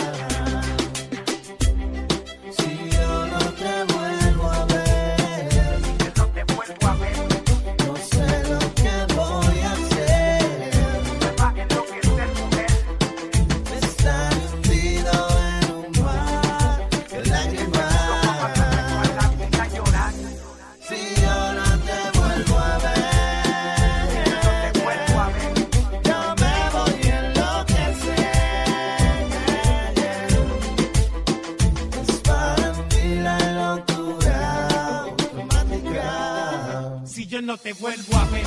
No sé qué va a ser de mí.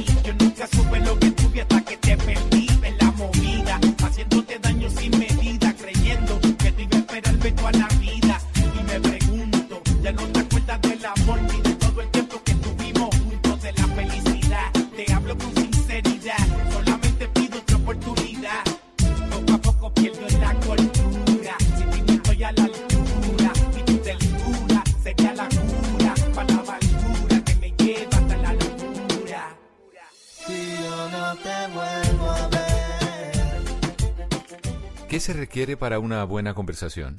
Un buen tema, un buen ambiente, buenos interlocutores, preguntarles a los que saben y dejar que todos expresen su opinión. Cada noche encontraremos los ingredientes necesarios para las mejores conversaciones en Bla Bla Blue. Conversaciones para gente despierta. De lunes a jueves desde las 9 de la noche por Blue Radio y bluradio.com. La nueva alternativa. Voces y sonidos de Colombia y el mundo en Blue Radio y bluradio.com. Porque la verdad es de todos. Son las 11 de la noche, 5 minutos. Soy Javier Segura y esta es una actualización de las noticias más importantes de Colombia y el mundo en Blue Radio. Partidos de oposición presentaron una nueva denuncia en el Consejo Nacional Electoral por el delito de compra de votos al presidente Iván Duque, tras el escándalo de Luis Guillermo Hernández, el Ñeñe Hernández. La información la tiene Kenneth Torres.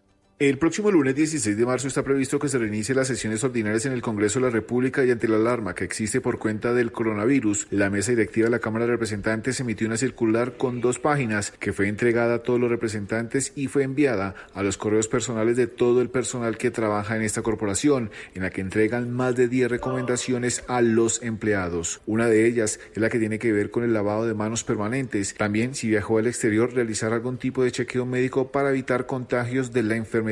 Asimismo, mantener ventiladas las oficinas, uso obligatorio del tapabocas si presenta algún síntoma de enfermedad respiratoria, entre otros. Sin embargo, existe una preocupación porque la circular que fue entregada el día de hoy por parte del Ministerio de Trabajo solicita evitar aglomeraciones, algo que sería imposible para esta corporación, por lo que se reunirán con las ARL y determinar qué medidas adicionales pueden tomar, ya que el inicio de las sesiones no pueden cambiar porque así lo establece la Constitución.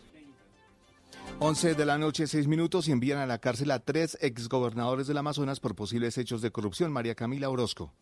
Se trata de una investigación iniciada por la Fiscalía por presunta corrupción al contratar los diseños del Colegio Sagrado Corazón e instituciones de salud del Departamento del Amazonas a través de convenios con entidades sin ánimo de lucro, consignando falsedades en los estudios previos y contratando varias veces el mismo objeto, buscando, según la Fiscalía, el favorecimiento del contratista Fundación FADES. Las investigaciones objeto de la Fiscalía aseguran que se trata de aproximadamente 37 mil millones de pesos, solo lo relacionado con la infraestructura educativa. Los que fueron sujetos de esta medida de aseguramiento son Manuel Antonio Carevilla, actualmente privado de la libertad, Guillermo Marín Torres, secretario de Agricultura, y César Lugo Morales, ex jurídico y gobernador designado del Gobierno Nacional. María Camila Orozco, Blue Radio.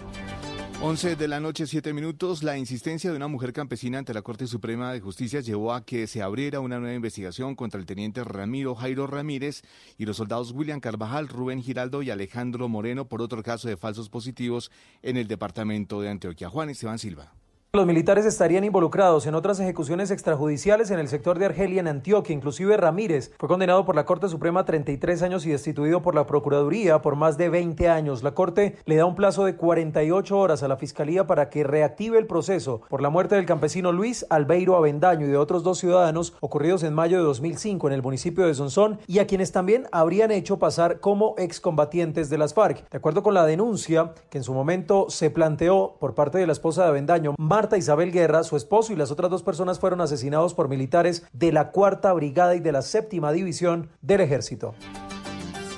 11 de la noche y 8 minutos en Barranquilla, un joven de 19 años lucha con su EPS Comeva por un trasplante de médula, pese a que su madre ha recurrido a jueces y la Supersalud, ninguna autoridad ha logrado que le practiquen el procedimiento. Mientras tanto, el joven vive una lucha contra el tiempo. Ingel de la Rosa. Sergio Andrés Pertús sueña con graduarse de terapeuta ocupacional, pero solo ha podido cursar dos semestres de su carrera porque en los últimos dos años ha tenido graves complicaciones de salud generadas por una enfermedad huérfana que afecta su médula y le impide producir sangre. Según cuenta Irene Tobar, su madre, la única opción de vida para Sergio Andrés es un trasplante, pero ni las acciones de tutela ni los constantes llamados a la Superintendencia de Salud han logrado conseguir que su EPS Comeva autorice el pago anticipado al Instituto de Trasplante de Médula Ósea de la Costa encargada del procedimiento. La clínica pasó su propuesta, incluyendo los estudios de compatibilidad y todo el tratamiento de post-trasplante, porque dice, como está ahí, casi que se acaba. Y si nosotros trasplantamos a serio, que es un trasplante que es demasiado costoso y unos tratamientos que son costosísimos, como Eva la liquidan, ¿quién nos responde a nosotros? Por su parte, la EPS Comeva, que recién reportó pérdidas cercanas a los 59 mil millones de pesos durante el 2019, informó a Blue Radio que ya está haciendo las gestiones necesarias para que el joven de 19 años le realicen el trasplante de médula lo más pronto posible. 11 de la noche, 9 minutos. La situación de muchas mujeres en Bogotá en comparación con los hombres es compleja en temas de pobreza, desempleo y violencia intrafamiliar. Aunque desde el distrito se ha hecho un trabajo para mitigar el problema, los esfuerzos parecen nulos al revisar la balanza de igualdad. Uriel Rodríguez. Pues la situación es complicada en Bogotá por cuenta del acceso que tienen las mujeres no solo por la violencia intrafamiliar, sino por cosas como el desempleo, la pobreza y el acceso a servicios de salud y educación. De acuerdo con información entregada por la Secretaría de Planeación, basada en datos del DANE, el último año fueron registrados más de 18 mil casos de violencia en el hogar, 52 mujeres agredidas cada día. El desempleo femenino en la capital supera en casi tres puntos a los hombres. El 13,4% de las mujeres se encuentran en condiciones de pobreza monetaria. En pobreza extrema 3,5% de las mujeres en la capital, cuyos ingresos no les permiten cubrir las necesidades básicas alimentarias. Una diferencia de casi 300 mil es la que traduce el acceso de las mujeres al sistema contributivo de salud en comparación con los hombres. Y por eso los grandes retos que tiene la alcaldía están en generar mayor inclusión y, entre otras, reducir la violencia hacia ellas, que al menos 70 mil mujeres más sean ubicadas laboralmente con dignas condiciones y aumentar en 35% la formación. Noticias contra reloj en Blue Radio. Y cuando son las 11 de la noche y 11 minutos en desarrollo, 60 millones de italianos enfrentan el miércoles su segundo día en casa para tratar de contener la epidemia de coronavirus, al tiempo que en Estados Unidos se anunció el despliegue de la Guardia Nacional en una zona de contención a 45 minutos de Manhattan. Hasta el momento la epidemia ya provocó la muerte de más de 1.100 personas fuera de China continental, donde el brote ya cobró la vida de 3.100 personas. La cifra, ISA ganó un proyecto de transmisión de energía que involucra a los departamentos de Santander y Cesar, con el que recibirá ingresos anuales por más de 9 millones de dólares. Y en deportes, Boca Juniors de Argentina derrotó a Independiente Medellín por 3 a 0 en la segunda fecha del Grupo H de la Copa Libertadores, partido jugado en el Estadio La Bombonera, mientras que el América de Cali sumó tres puntos valiosos tras ganar 2 a 1 en la Universidad Católica de Chile en el Estadio San Carlos de Apoquindo. La ampliación de estas y otras noticias se encuentra en blueradio.com. Continúen en sintonía con Bla Bla Blue, conversaciones para gente despierta. El mundo está en tu mano.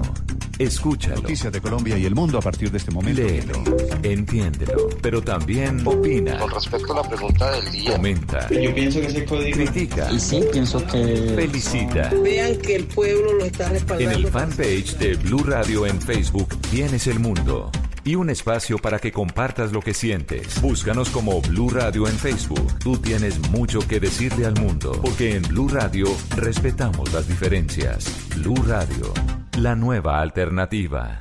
Estás escuchando Blue Radio, un país lleno de positivismo, un país que dice siempre se puede. Trae tus deudas de otros bancos y solicita ya tu compra de cartera del Banco Popular para tus tarjetas de crédito, con una tasa del 0.76% o del 0.80% mes vencido, del 1 de febrero al 31 de marzo. Con tasas así, tu dinero rinde más. Solicítala en nuestras oficinas o a través de la línea verde. Consulta condiciones en bancopopular.com.co. Banco Popular. Siempre se puede. Somos Grupo Aval, Vigilado Superintendencia Financiera de Colombia. Si es humor, Bueno amigos, hacía días no hablábamos. Aquí recuerden que aquí en el último y nos vamos estamos tomando todas las precauciones para que usted se sienta feliz aquí en el último y nos vamos, señores y señores. El tubo está desinfectado para que usted esté tranquilo.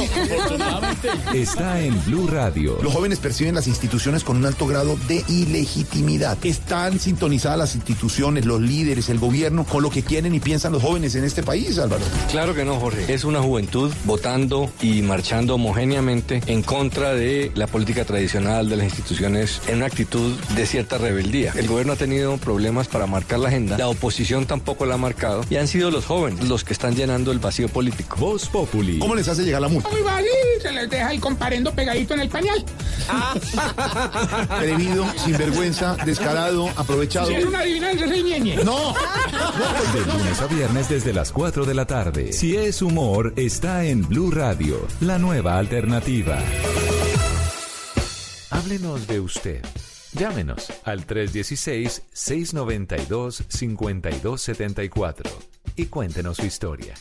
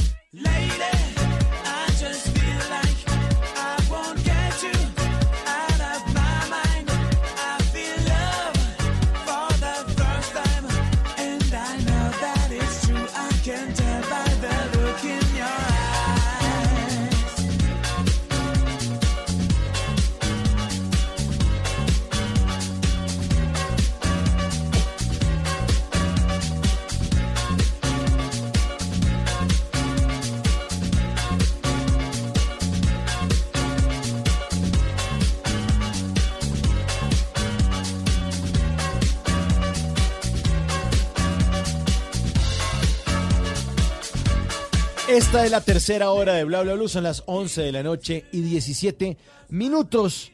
Bueno, ¿qué, ¿cuál es el tema con esta canción, Simón, que me dice, póngala, póngala, Un, que la un- ponga, un póngala"? saludo para mi vecino que me despertó el domingo a las 4 de la mañana con esta Su canción. vecina, su vecina, ella sabe lo rica y lo buena que está. ¿o Pero no? tiene buen yo estaba que, gusto. yo estaba que me pegaba esa rumba. Mire, le dieron durísimo a la rumba. Yo salí a hacer en Blue Jeans, que hago en Blue Jeans los sábados y los domingos.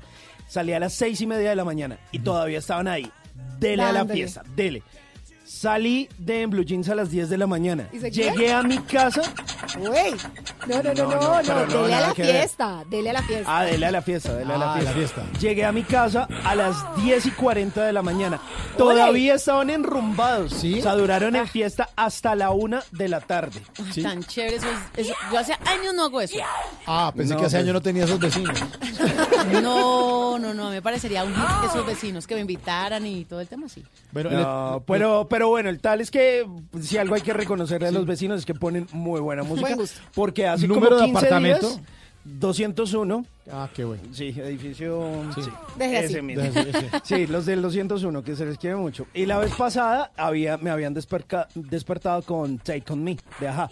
Bueno, Ah, buena, buena bueno. música. Pero bueno, esta que ustedes estaban escuchando se llama Lady Hear Me Tonight, o como Escúchame esta noche. Es de un dueto francés que se llama Modjo y que fue muy popular por esa época. Empezaba una nueva década, eso se lanzó en junio del año 2000 y bueno, fue un exitazo en Europa y por supuesto en el resto del mundo. Ah, es como el Sonti con gas, que es un éxito en En Europa. Europa, tal cual.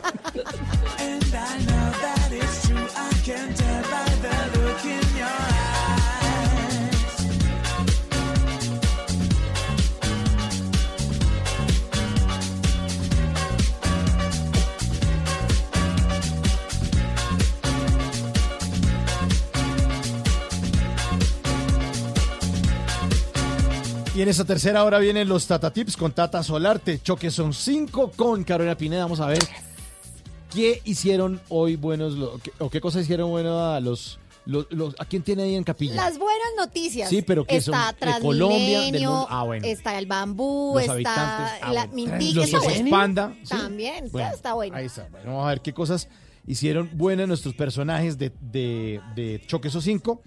¿Cuánto le cuesta, que es una nueva sección de Simón? Vamos a ver cuánto le cuesta a usted ir a un festival de música electrónica. o de Con y música- sin coronavirus. Si nos dejan. Lo primero es el tapabocas. Sí, corona precio. Luego el jabón. Estamos en época de coronavirus, así que aproveche los descuentos para que usted vaya y festivale. Festivale. bueno. Y en esta tercera hora también el 316-692-5274, la línea de bla bla bla que está abierta para todos nuestros oyentes. Pueden mandar mensajes de texto, mensajes de voz, contarnos qué están haciendo mientras escuchan bla bla bla.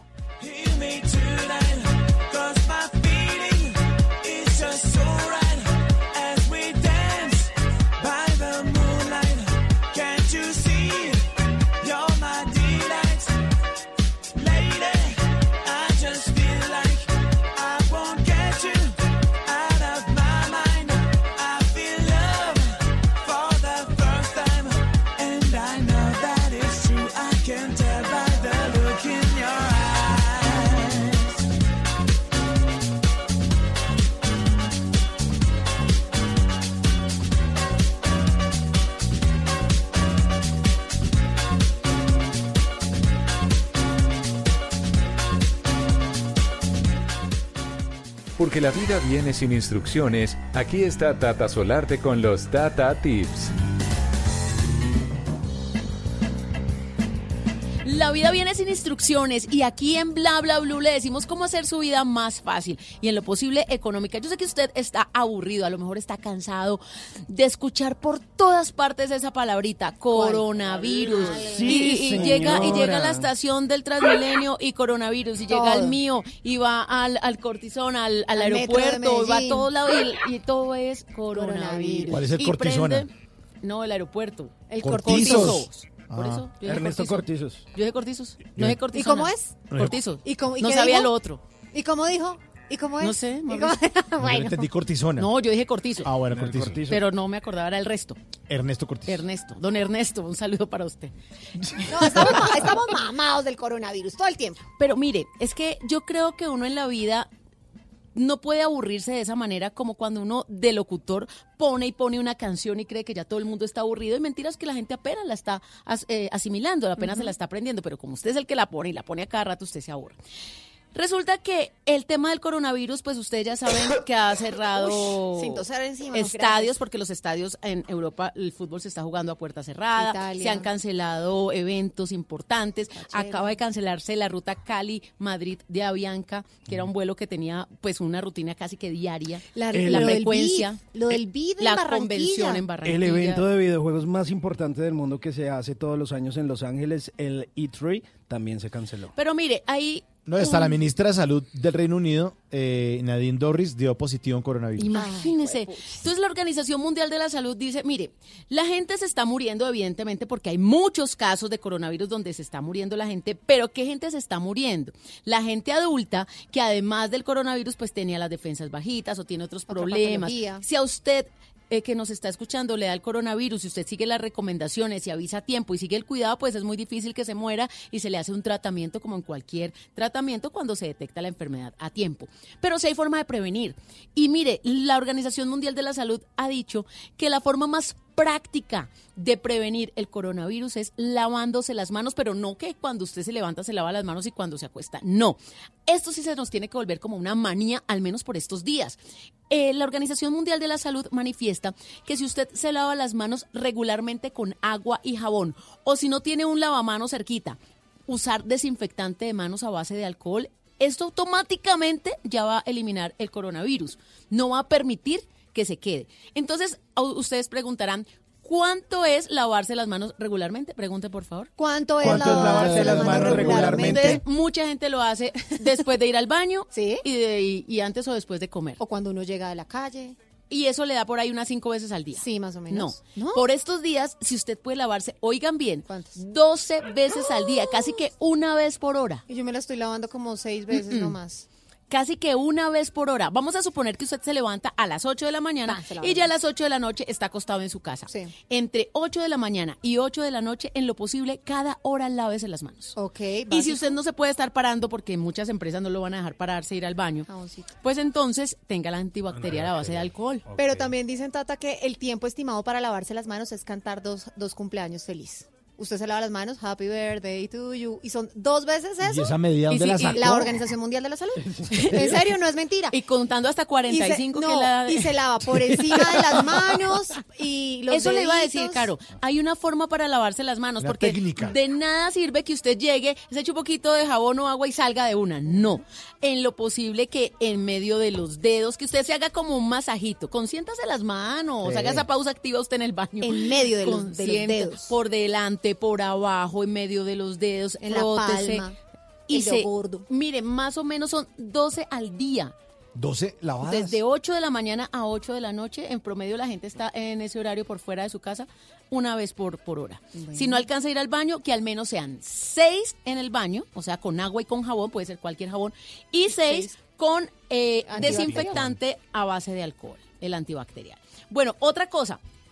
¿Ustedes no se han dado cuenta que desde que salió el coronavirus o que llegó a Colombia todo el mundo está estornudando más? A mí me ha pasado que ya la gente alrededor O tal vez uno está más Ah, pendiente, está porque más antes pendiente, no lo veía, sí. Pero entonces el tema de la estornudada correcta, la forma de cubrirse no solamente la nariz, que es normalmente como la gente lo hace, sino también la boca. Entonces para eso usted va a tener un pañuelo de papel desechable o con la parte interna del codo. Es la forma apropiada de estornudar, en donde tanto la nariz como la boca se tapen. ¿Listo? Perfecto. Y tercero, vamos a suponer que usted está en un lugar público masivo en donde muy seguramente hay alguien que tiene coronavirus y usted no sabe. Caso puntual, un aeropuerto. Porque usted no sabe la gente de dónde viene, para dónde van, los aviones pues también es un foco de infección. Sí o sí tapabocas.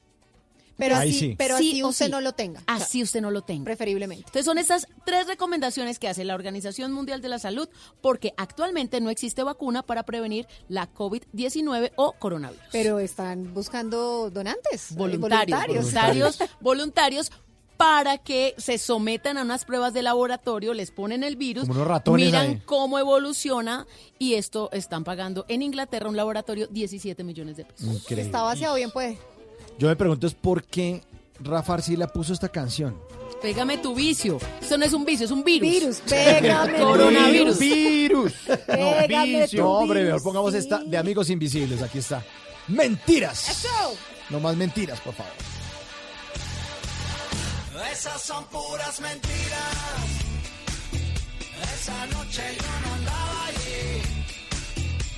Debes estar confundida. O había un tipo igualito a mí. Esas son puras mentiras. Esa noche yo no andaba allí. Debes estar confundida.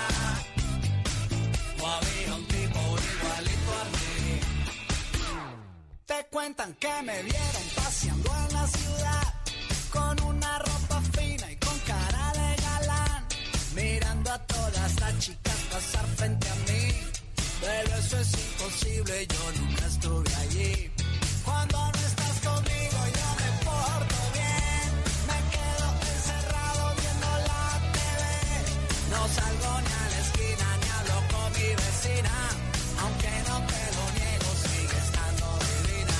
Esas son puras mentiras, esa noche yo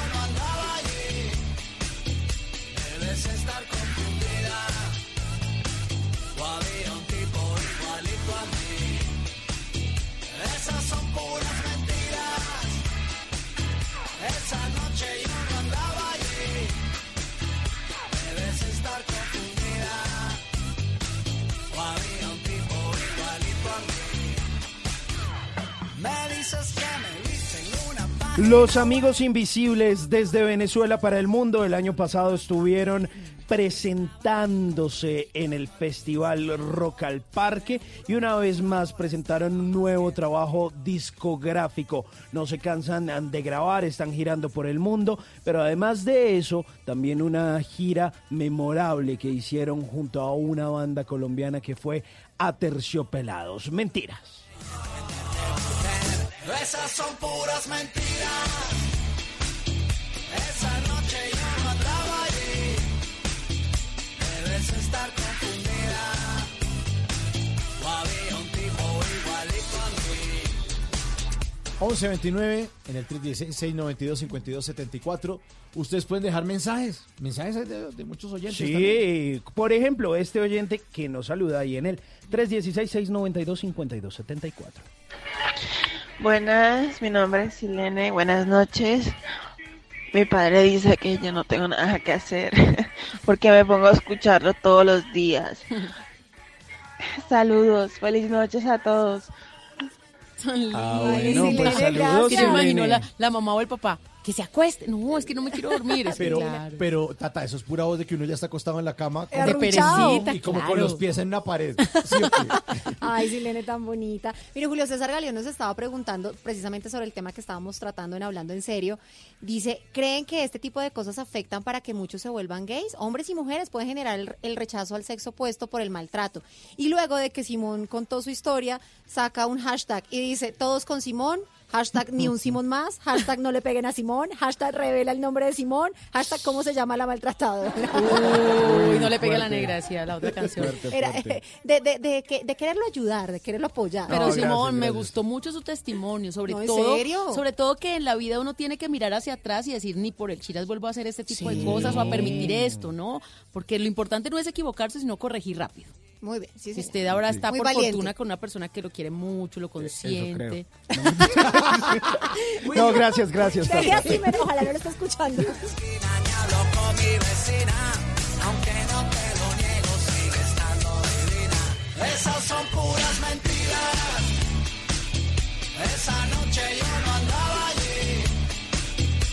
Debes estar confundida. O había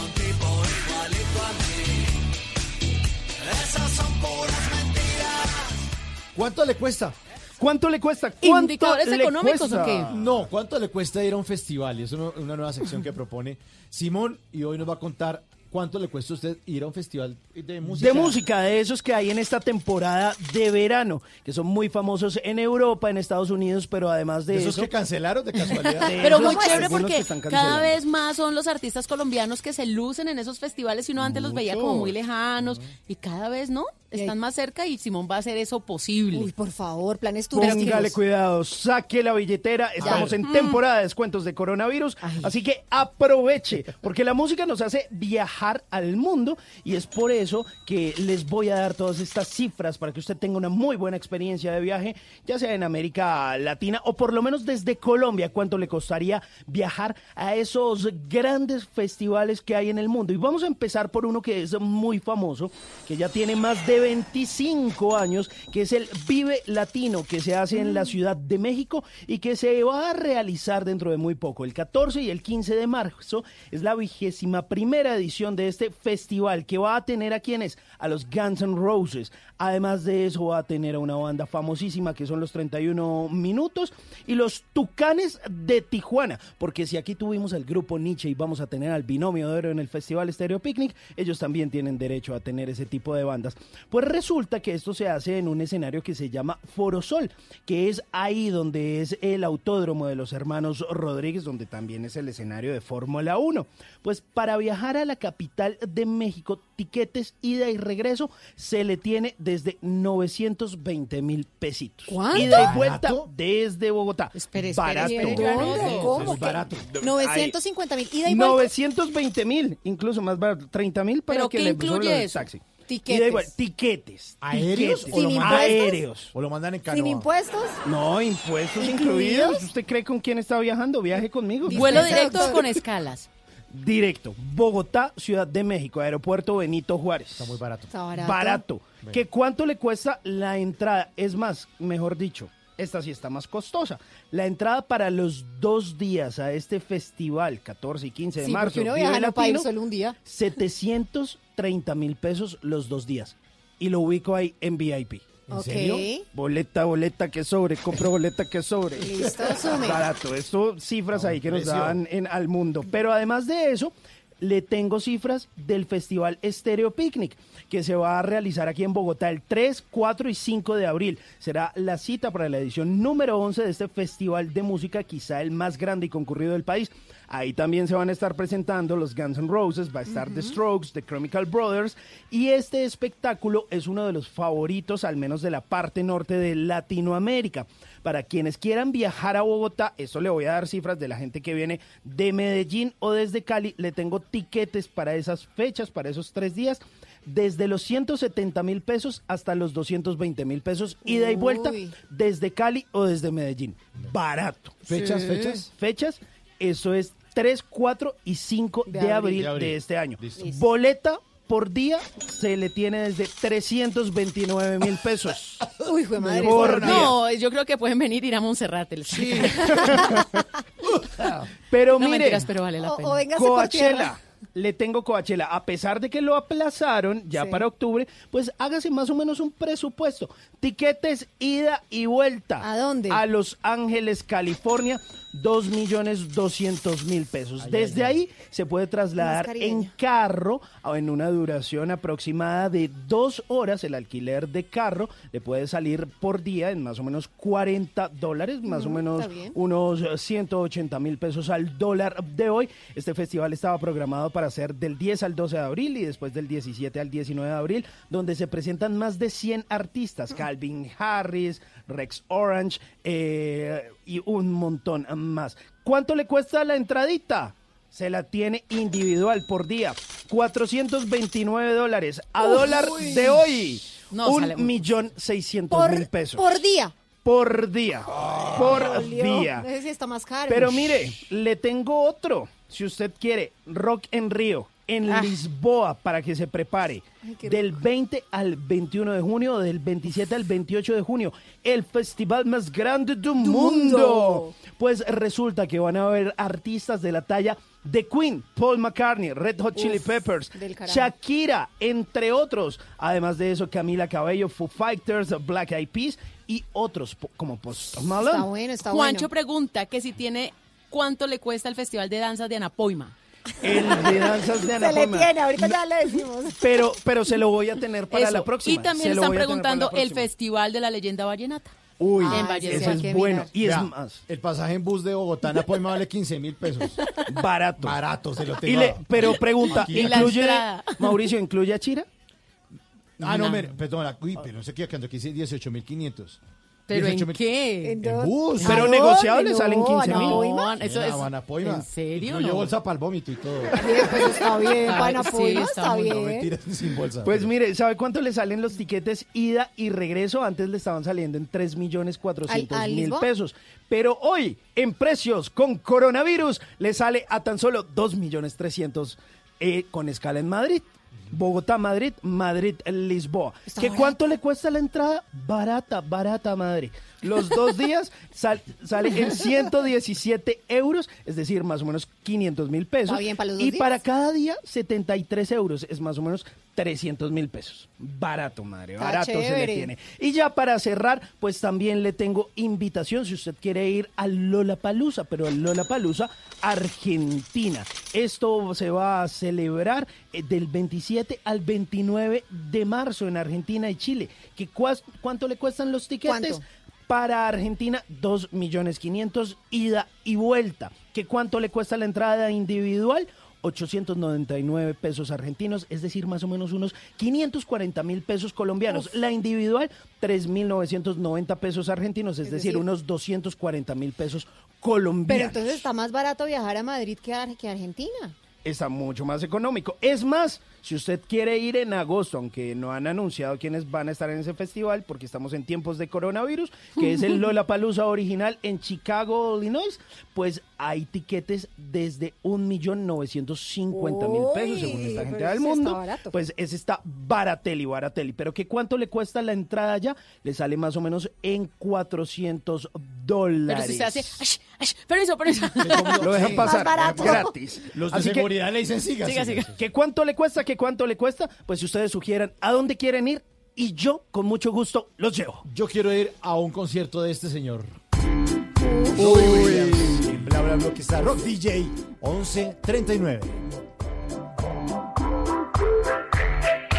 Me with the floor show, kicking with your torso. Boys getting high and the girls even more so. Wave your hands if you're not with a man. Can I kick it? I got, you got, we got everybody. I got the gift, gonna stick it in the goal. It's time to move your body.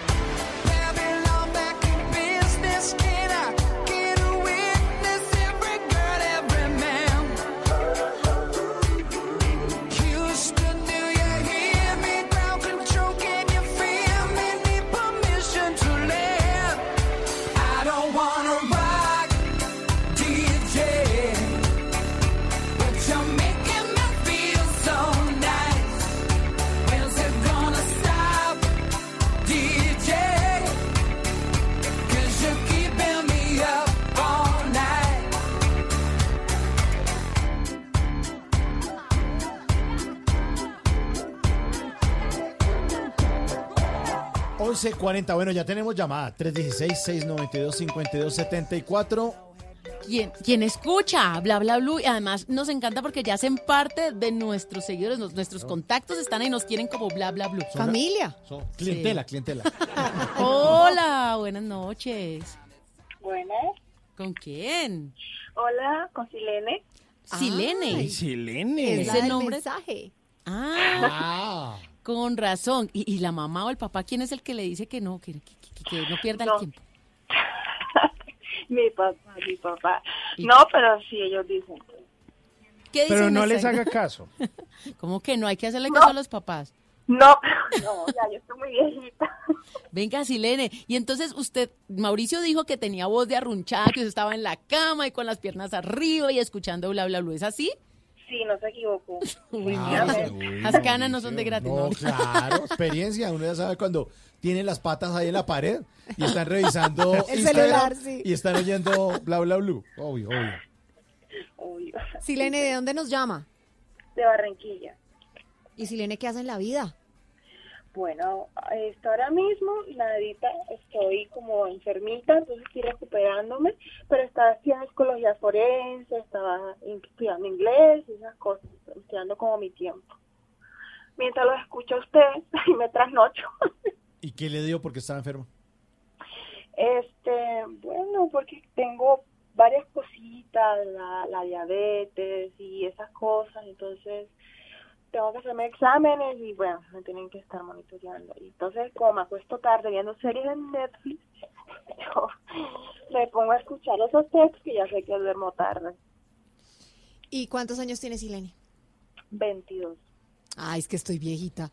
Ya Sí, está Silene. jovencita. Tiene, flor de la tiene un poquito menos de la mitad. un poquito más de la mitad, mira. Eh, Silene, pero venga, eh, cuando uno trasnocha, lo jodido es madrugar. ¿Usted madruga? Ay, Dios, ni me lo menciones. Hoy me tocó madrugar y fue horrible. Yo, yo dije, no, yo voy a seguir de largo. Y me puse a ver un- una, una serie en Netflix. Y yo digo, bueno, sigo de largo porque yo no voy a poder dormir, como a las 2 de la mañana. y cuando vine a ver, me han pegado el grito de la vida. Sí, Ana, levántate, la cita. Y como me tuve que levantar, me eché agua en todo, todo el cabello, en todo el cuerpo y, y salí, fui a la cita y luego me dormí como a eso de las, después del almuerzo, a las 2 y me levanté ahorita a las 7 y bueno. O sea que ahora no va a dormir, hoy va a seguir derecho. tiene es el horario corrido. Muy europea ella.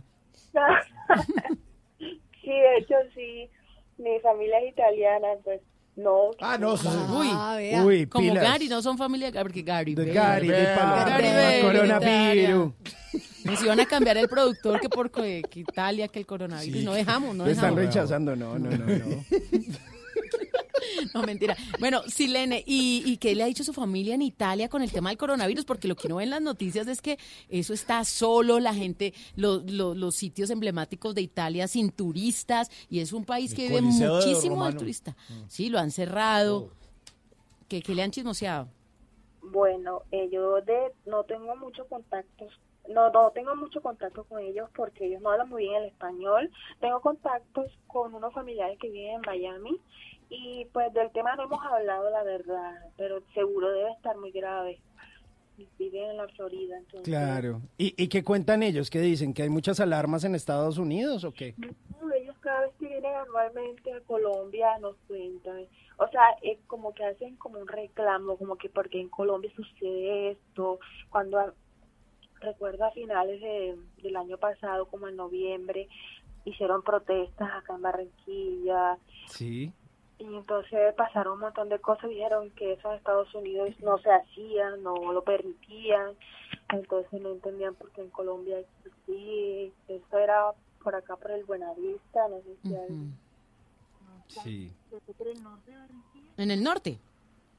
Mm, buena vista. Se le cayó el teléfono. nos fue? ¿Se, se durmió? Se, durmió. Se le fue yendo ahí. Aló, des- ¿Aló? despierte. Ahora sí. No, sí, no, aquí estoy. Ah, Que se fue yendo ahí como por el Buenavista. Silene, y- Silene, ¿y usted tiene novio? No. No tiene novio. ¿Y está buscando? Lí- Líbreme de eso, please. No, tampoco. ¿Líbreme de qué? De eso, please. eso, please. No. Yo, yo le tengo un muchacho muy hacendoso que está en edad de merecer. ¿Es- ¿Tiene barbita? No, no, no, no, no. Tiene crespitos. Se llama Diego Garibello. Ah, sí. Y ya, y ya que familia italiana. Claro. Hacen Ah, parentela. Parentela. Unos bambinos. Ay, no. Pero venga. Y cocina eh, pasta Doria. Silene, pero ¿por qué usted dice líbrame del novio? Es que le ha ido muy mal. Sí, la verdad es que sí me ha ido mal. Pero, Muy mal. pasó? Uy, algo, ellos están Estamos aquí. en otra dimensión. ¿Qué pasó? Para ¿Por mí que el papá levantó el teléfono. Ah, sí. Aló. Hola, papá de Silene. No, no, no, mi papá, este, por lo aburrido y amargado que era, se fue de la casa. Ah, Entonces, no, yo estoy aquí en mi cuarto. No, sí, esto que es de la... Es que no es fácil mantener una relación amorosa. Mm, ¿Usted está entusada? Yo diría que sí. Ah, es eso que es uno no Pero puede cuente, cuente que ¿Qué le ¿hace pasó? cuánto? ¿Cómo? ¿Qué le pasó? ¿Por qué está entusada? ¿Hace cuánto? No, pues hace poquito, hace como, ¿qué? A, mi- a mediados de, de febrero. Lo tiene fresco. Es- es- Tiene viva. Se fue este añito. Nada, lo que pasa es que ay, uno termina de conocer a las personas, creo. Entonces, eso es lo que siempre me pasa, ¿no? La verdad es que, no, si, si hablamos de tusa, tengo una tusa hace como cinco años. Uf. Mm. Venga, pero ¿por qué terminó con el ex? ¿Qué pasó? Cuente. Denúncielo. Ojalá y escuche esto, será buenísimo. Bueno, cuente. No, lo que pasa es que ese muchacho tiene 27 años, pero es mata años, como dicen acá. Ujú. O sea, flaquito, pesa un 60 kilos, era bien flaquito. Y no tenía, no tenía como que, o sea, ya va, a pesar de mi edad y eso, uno siempre tiene que tener como un propósito en la vida, no metas, y él, él estaba estancado y era muy tímido, Mm. y todavía, ay, le ponían horas, y hasta una vez le dijo a la mamá y que, que si regresaba después de 10 de la noche le iba a poner seguro adentro del apartamento para, para que no, no entrara a la casa, o sea, le, le ponían horas, teniendo 27 años, lo tienen real- realmente, lo tienen ahí entre la entre cobijas y entre la espalda de la mamá, entonces eso a mí no, no, o sea, como que me patinaba, no me cuadraba con este muchacho. Pero eso no es culpa de la mamá, sino del muchacho. Sí, porque claro. hay unos que son mamitos. Y Exacto. se quedan ahí, pues porque también el hotel mamá les gusta. Mamitos. Sí. No, sí, horrible. No, pues sí es culpa de él. O sea, yo lo viví, pero no, no, no sé si realmente fue culpa de él o de la mamá, aunque él dice que él siempre se llevó bien con la mamá, pues la mamá le lava la ropa, le organiza la, eh, el cuarto. Mamito. le- no, ya sí, super mamito. Le hace la No, comida. pues hotel mama, ¿quién no? Ah. De hecho, el día del cumpleaños, que fue en noviembre, este empezó a hacer pataletas porque no le guardaron un pedazo de torta al mejor amigo. Ay, no. no. Y usted está entusado por eso, no. No, pero tú sabes que es que, es que siempre yo no sé qué es lo que me pasa, que, que no, no encuentro a nadie que valga la pena. No, Con calma, con calma. A, a toda arepa le llega su tiesto. Yo hablaba eso con mi mamá, mami, mira qué es lo que me pasa a mí. O sea, mira, este, este con este, este viene con insinuaciones sexuales y a proponerse, y aparte es feo. O sea, ¿qué es lo que No, pasa? no, no. Además- se lo tengo, se lo tengo. Da Garibello en Instagram. Búsquelo. Como usted Sígalo. lo está pidiendo, Sí, sígalo. sígalo. Está hecho un bomboncito. Además, Silene. se rechupete. Ay, Dios mío, pero cómo lo venden. Y además, Silene, usted está súper joven, tiene 22. De aquí para allá lo que le queda es tiempo.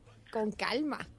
Ah, Pero vea, el otro hacía pataleta por la torta, Garibello hace pataleta por audífonos. También todos tienen su cosita. O si, o si Todos quiere, se lo tienen, tengo más sí. madurito. Sí. ¿Sí? ¿Quién? Rafa Arcila, Ah, Calvito y todo ahí puede estar también. un tipo de mente brillante. RH Arciles, ¿qué es? R- ¿Cómo es? Sí, El mismo, Rafa. Ay, Bueno. No, ¿cómo que no, le gustó? sonó? No. Sí, le- muchas gracias por comunicarse con nosotros aquí en Bla Bla Blue. Eh, le mandamos un abrazo. La dejamos descansar porque me imagino que está cansada no, de, estoy súper cansada. claro, acostarse a las 2 de la mañana. Levantarse a las 7. A las, sí. Ya, Y a las 7 es porque la- hoy tiene que hacer una vuelta, Mm. pero normalmente ella se levanta a las 11 porque le hace daño el sereno del mediodía. Y queda está- fuera del aire. Sí, exactamente. Almuerza y ya queda fuera del aire. Entonces la despedimos con esta canción. Uf. Está perfecta para Uy. Silena allá en Barranquilla. Más de uno, desayuna y queda libre. Se queda listo. Como el gran combo. No hace más nada. Un abrazo. Chao, gracias. Que Chao. bien. Chao. Besos. Chao. Y a dormir, ¿no?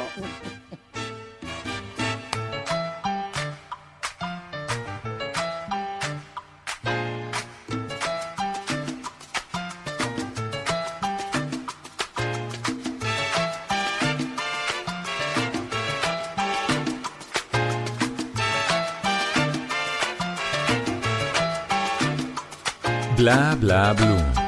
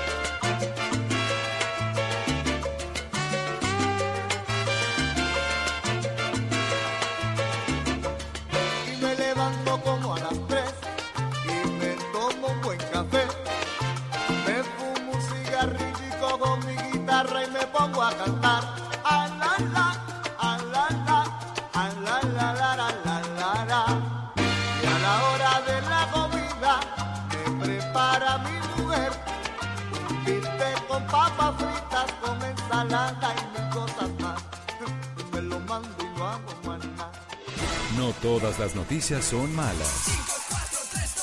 En Bla Bla Blue, choque esos cinco. Las cinco mejores noticias que nos demuestran que también hay razones para estar felices.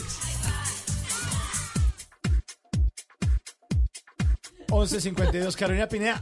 Choque esos Chóquela. Eso, porque es que no todo es malo en esta vida, no todo son noticias malas. Así No. que vamos a contar las cinco noticias positivas que me encontré por ahí. Así que vamos con la número ¡Cinco! Cinco. Yo sé que están cansados, pero a propósito de la propagación del coronavirus, Transmilenio da una buena noticia porque hay jornadas nocturnas de desinfección de Transmilenio, señores. Buenísimo. Hay principales protocolos de protección y con suministros del Instituto Nacional de Salud, pues se realizó ayer la jornada de limpieza nocturna de las principales estaciones de Transmilenio. ¿Esto con qué? Con el fin de intervenir los espacios con los que los usuarios del sistema tienen más contacto día a día y que pueden ser foco del virus y de las bacterias. Operarios del sistema estuvieron limpiando desde las 10 de la noche hasta las 6 de la mañana del martes, es decir, todavía de hoy. Las puertas, las fachadas, las barandas de seguridad, los pisos, los torniquetes, las estaciones de varias, como el Troncal Las Américas, por ejemplo. Para ese trabajo se utilizaron máquinas especializadas, desinfectantes y hasta compuestos químicos como el hipoclorito de sodio. Vamos con la número 4, 4, 4. Oiga, con esto del pico y placa extendido, ambiental, que hay varias ciudades que están conmocionadas por la calidad del aire, entre ellas Bogotá, Medellín, Bucaramanga, pues las motos eléctricas se mantienen en el mercado colombiano, están dando muy buenas cifras, pues la calidad de aire y la deuda que hay con el medio ambiente han hecho que las motos eléctricas sean una opción para las personas que se quieren movilizar más rápido en las ciudades, pero sin contaminar. Además, recordemos que los carros eléctricos y las motos eléctricas no tienen pico y placa. En enero y febrero de este año se comercializaron 409 motocicletas eléctricas en comparación con las 349 que ingresaron al país en el mismo periodo de 2019. Esto de acuerdo con las cifras del Registro Único Nacional de Tránsito. Así que las motos eléctricas, que son un medio de transporte sostenible y que reduce la combustión de gasolina, están muy bien ranqueadas. Vamos con la número 3. El bambú. Imagínense que el bambú es una novedosa alternativa para transmitir, adivinen qué, la electricidad. El El bambú. Sí, señores. Pues uno se preguntaría, ¿es posible construir una casa sin alambres, tuberías ni cables? Pues científicos brasileños han desarrollado conectores de bambú capaces de conducir electricidad y líquidos a través de unos microcanales. La idea es que en el futuro estas vías sean agrupadas y utilizadas en la construcción civil para construir paredes. Pues los que me están escuchando y conocen un poco de construcción saben que el bambú es absolutamente resistente. Además de reducir el costo de la propiedad, utilizar bambú como materia prima puede hacer que el proceso sea más simple y sobre todo sostenible. Vamos con el número 2. Ay, vea, yo estoy feliz con esta noticia. Cuente, verdad. cuente, cuente. El precio de la gasolina se reduce en marzo. Increíble. ¿En marzo? O sea, Sí, o sea, ya, a partir de ahorita, en, en cinco minutos, a a partir de la medianoche, va a comenzar a operar una reducción en el precio de los combustibles para este mes por determinación del Ministerio de Minas. En el caso del galón de gasolina, la, disminu- la disminución será de 107 pesos y de la CPM 104 pesos, producto de diferentes variables como, la- ya sabemos, la reducción de los precios de los combustibles que se viene dando desde comienzos de este año, a lo que se suma lo que está ocurriendo con el dólar. Así las cosas. Para Bogotá, el galón de gasolina queda en 9.576, Medellín 9.513, Cali 9.590, Barranquilla 9.276 y Tunja 9.710. Qué vamos- bueno, Uy, qué buena sí. noticia. Y vamos con la número baje, uno. Uno, uno, uno, uno. Pues Colombia va a estar más interconectada porque 164 municipios van a tener internet desde 8.600 pesos mensuales. ¿Cómo? Ah, para que vean. Barato. Son 267.370 hogares de estratos 1 y 2 en 24 departamentos del país los que se van a ver beneficiados con esta iniciativa, la cual es la segunda de las cuatro que tiene planeadas el Ministerio de las TIC. ¿Para qué? Para conectar al país este año. Chocó, La Guajira, Tolima, Cauca, Sucre, Nariño, Casanare y Huila son algunos de los departamentos donde ya se iniciaron las tareas para instalar y dar conectividad a estas miles de familias. Para poder acceder a este beneficio, los hogares deben ser estrato 1 y 2 y no haber contado con el servicio de Internet en por lo menos los últimos seis meses. Señores, las cinco buenas noticias, así que choque esos cinco. 11.57. Perdidos. Sí. A ver, choque esos cinco. A la una, A las dos, a las tres. Eso. Me colgué yo. Pues, Otra vez. Uno, dos, tres. Choque esos Sí, cinco. ahora sí, Eso. que suene la música aquí en Bla Bla Blue. Puerto Rican Power a las 11 y 57. ¿A dónde irás? Después ¿Sin del quién? programa, ¿a dónde irás? ¿A dónde irás? ¿A comer a, A qué? comer hamburguesa. Uy, qué ¿Eh? delicia. Uy, qué rico. ¿Hamburguesa o miedo? ¿Hamburguesa o miedo? No. Una hamburguesa sin pan. Sí. Solo un pancito. Me recordará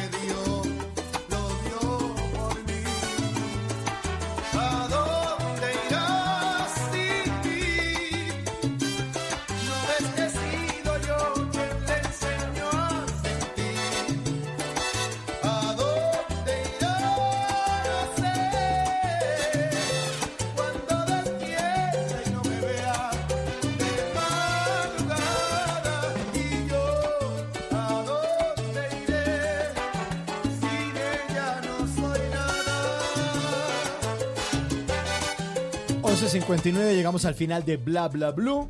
Muchas gracias a todos por su sintonía, gracias a nuestros invitados, al doctor David Bonilla, el psicólogo, y a Ricardo, el doctor Ricardo Santiago González, fiscal 51 especializado en feminicidio, quienes estuvieron hablando acerca de tener un enemigo en la casa, de detectar las señales Mm. y qué hacer cuando uno confirma que el, el malo era el otro y que uno estaba ahí de víctima. Duro, aprendimos y vimos todas esas señales. Ojo con los ciclos de violencia, porque esa cosa hay que detectar. Más de uno hoy le va a sacar tarje- tarjeta roja, Sí. justamente a esa relación dañina. Pues ojalá, ojalá. y aprendan a leer desde las primeras semanas de relación qué es lo que está pasando. Y no solo de pareja.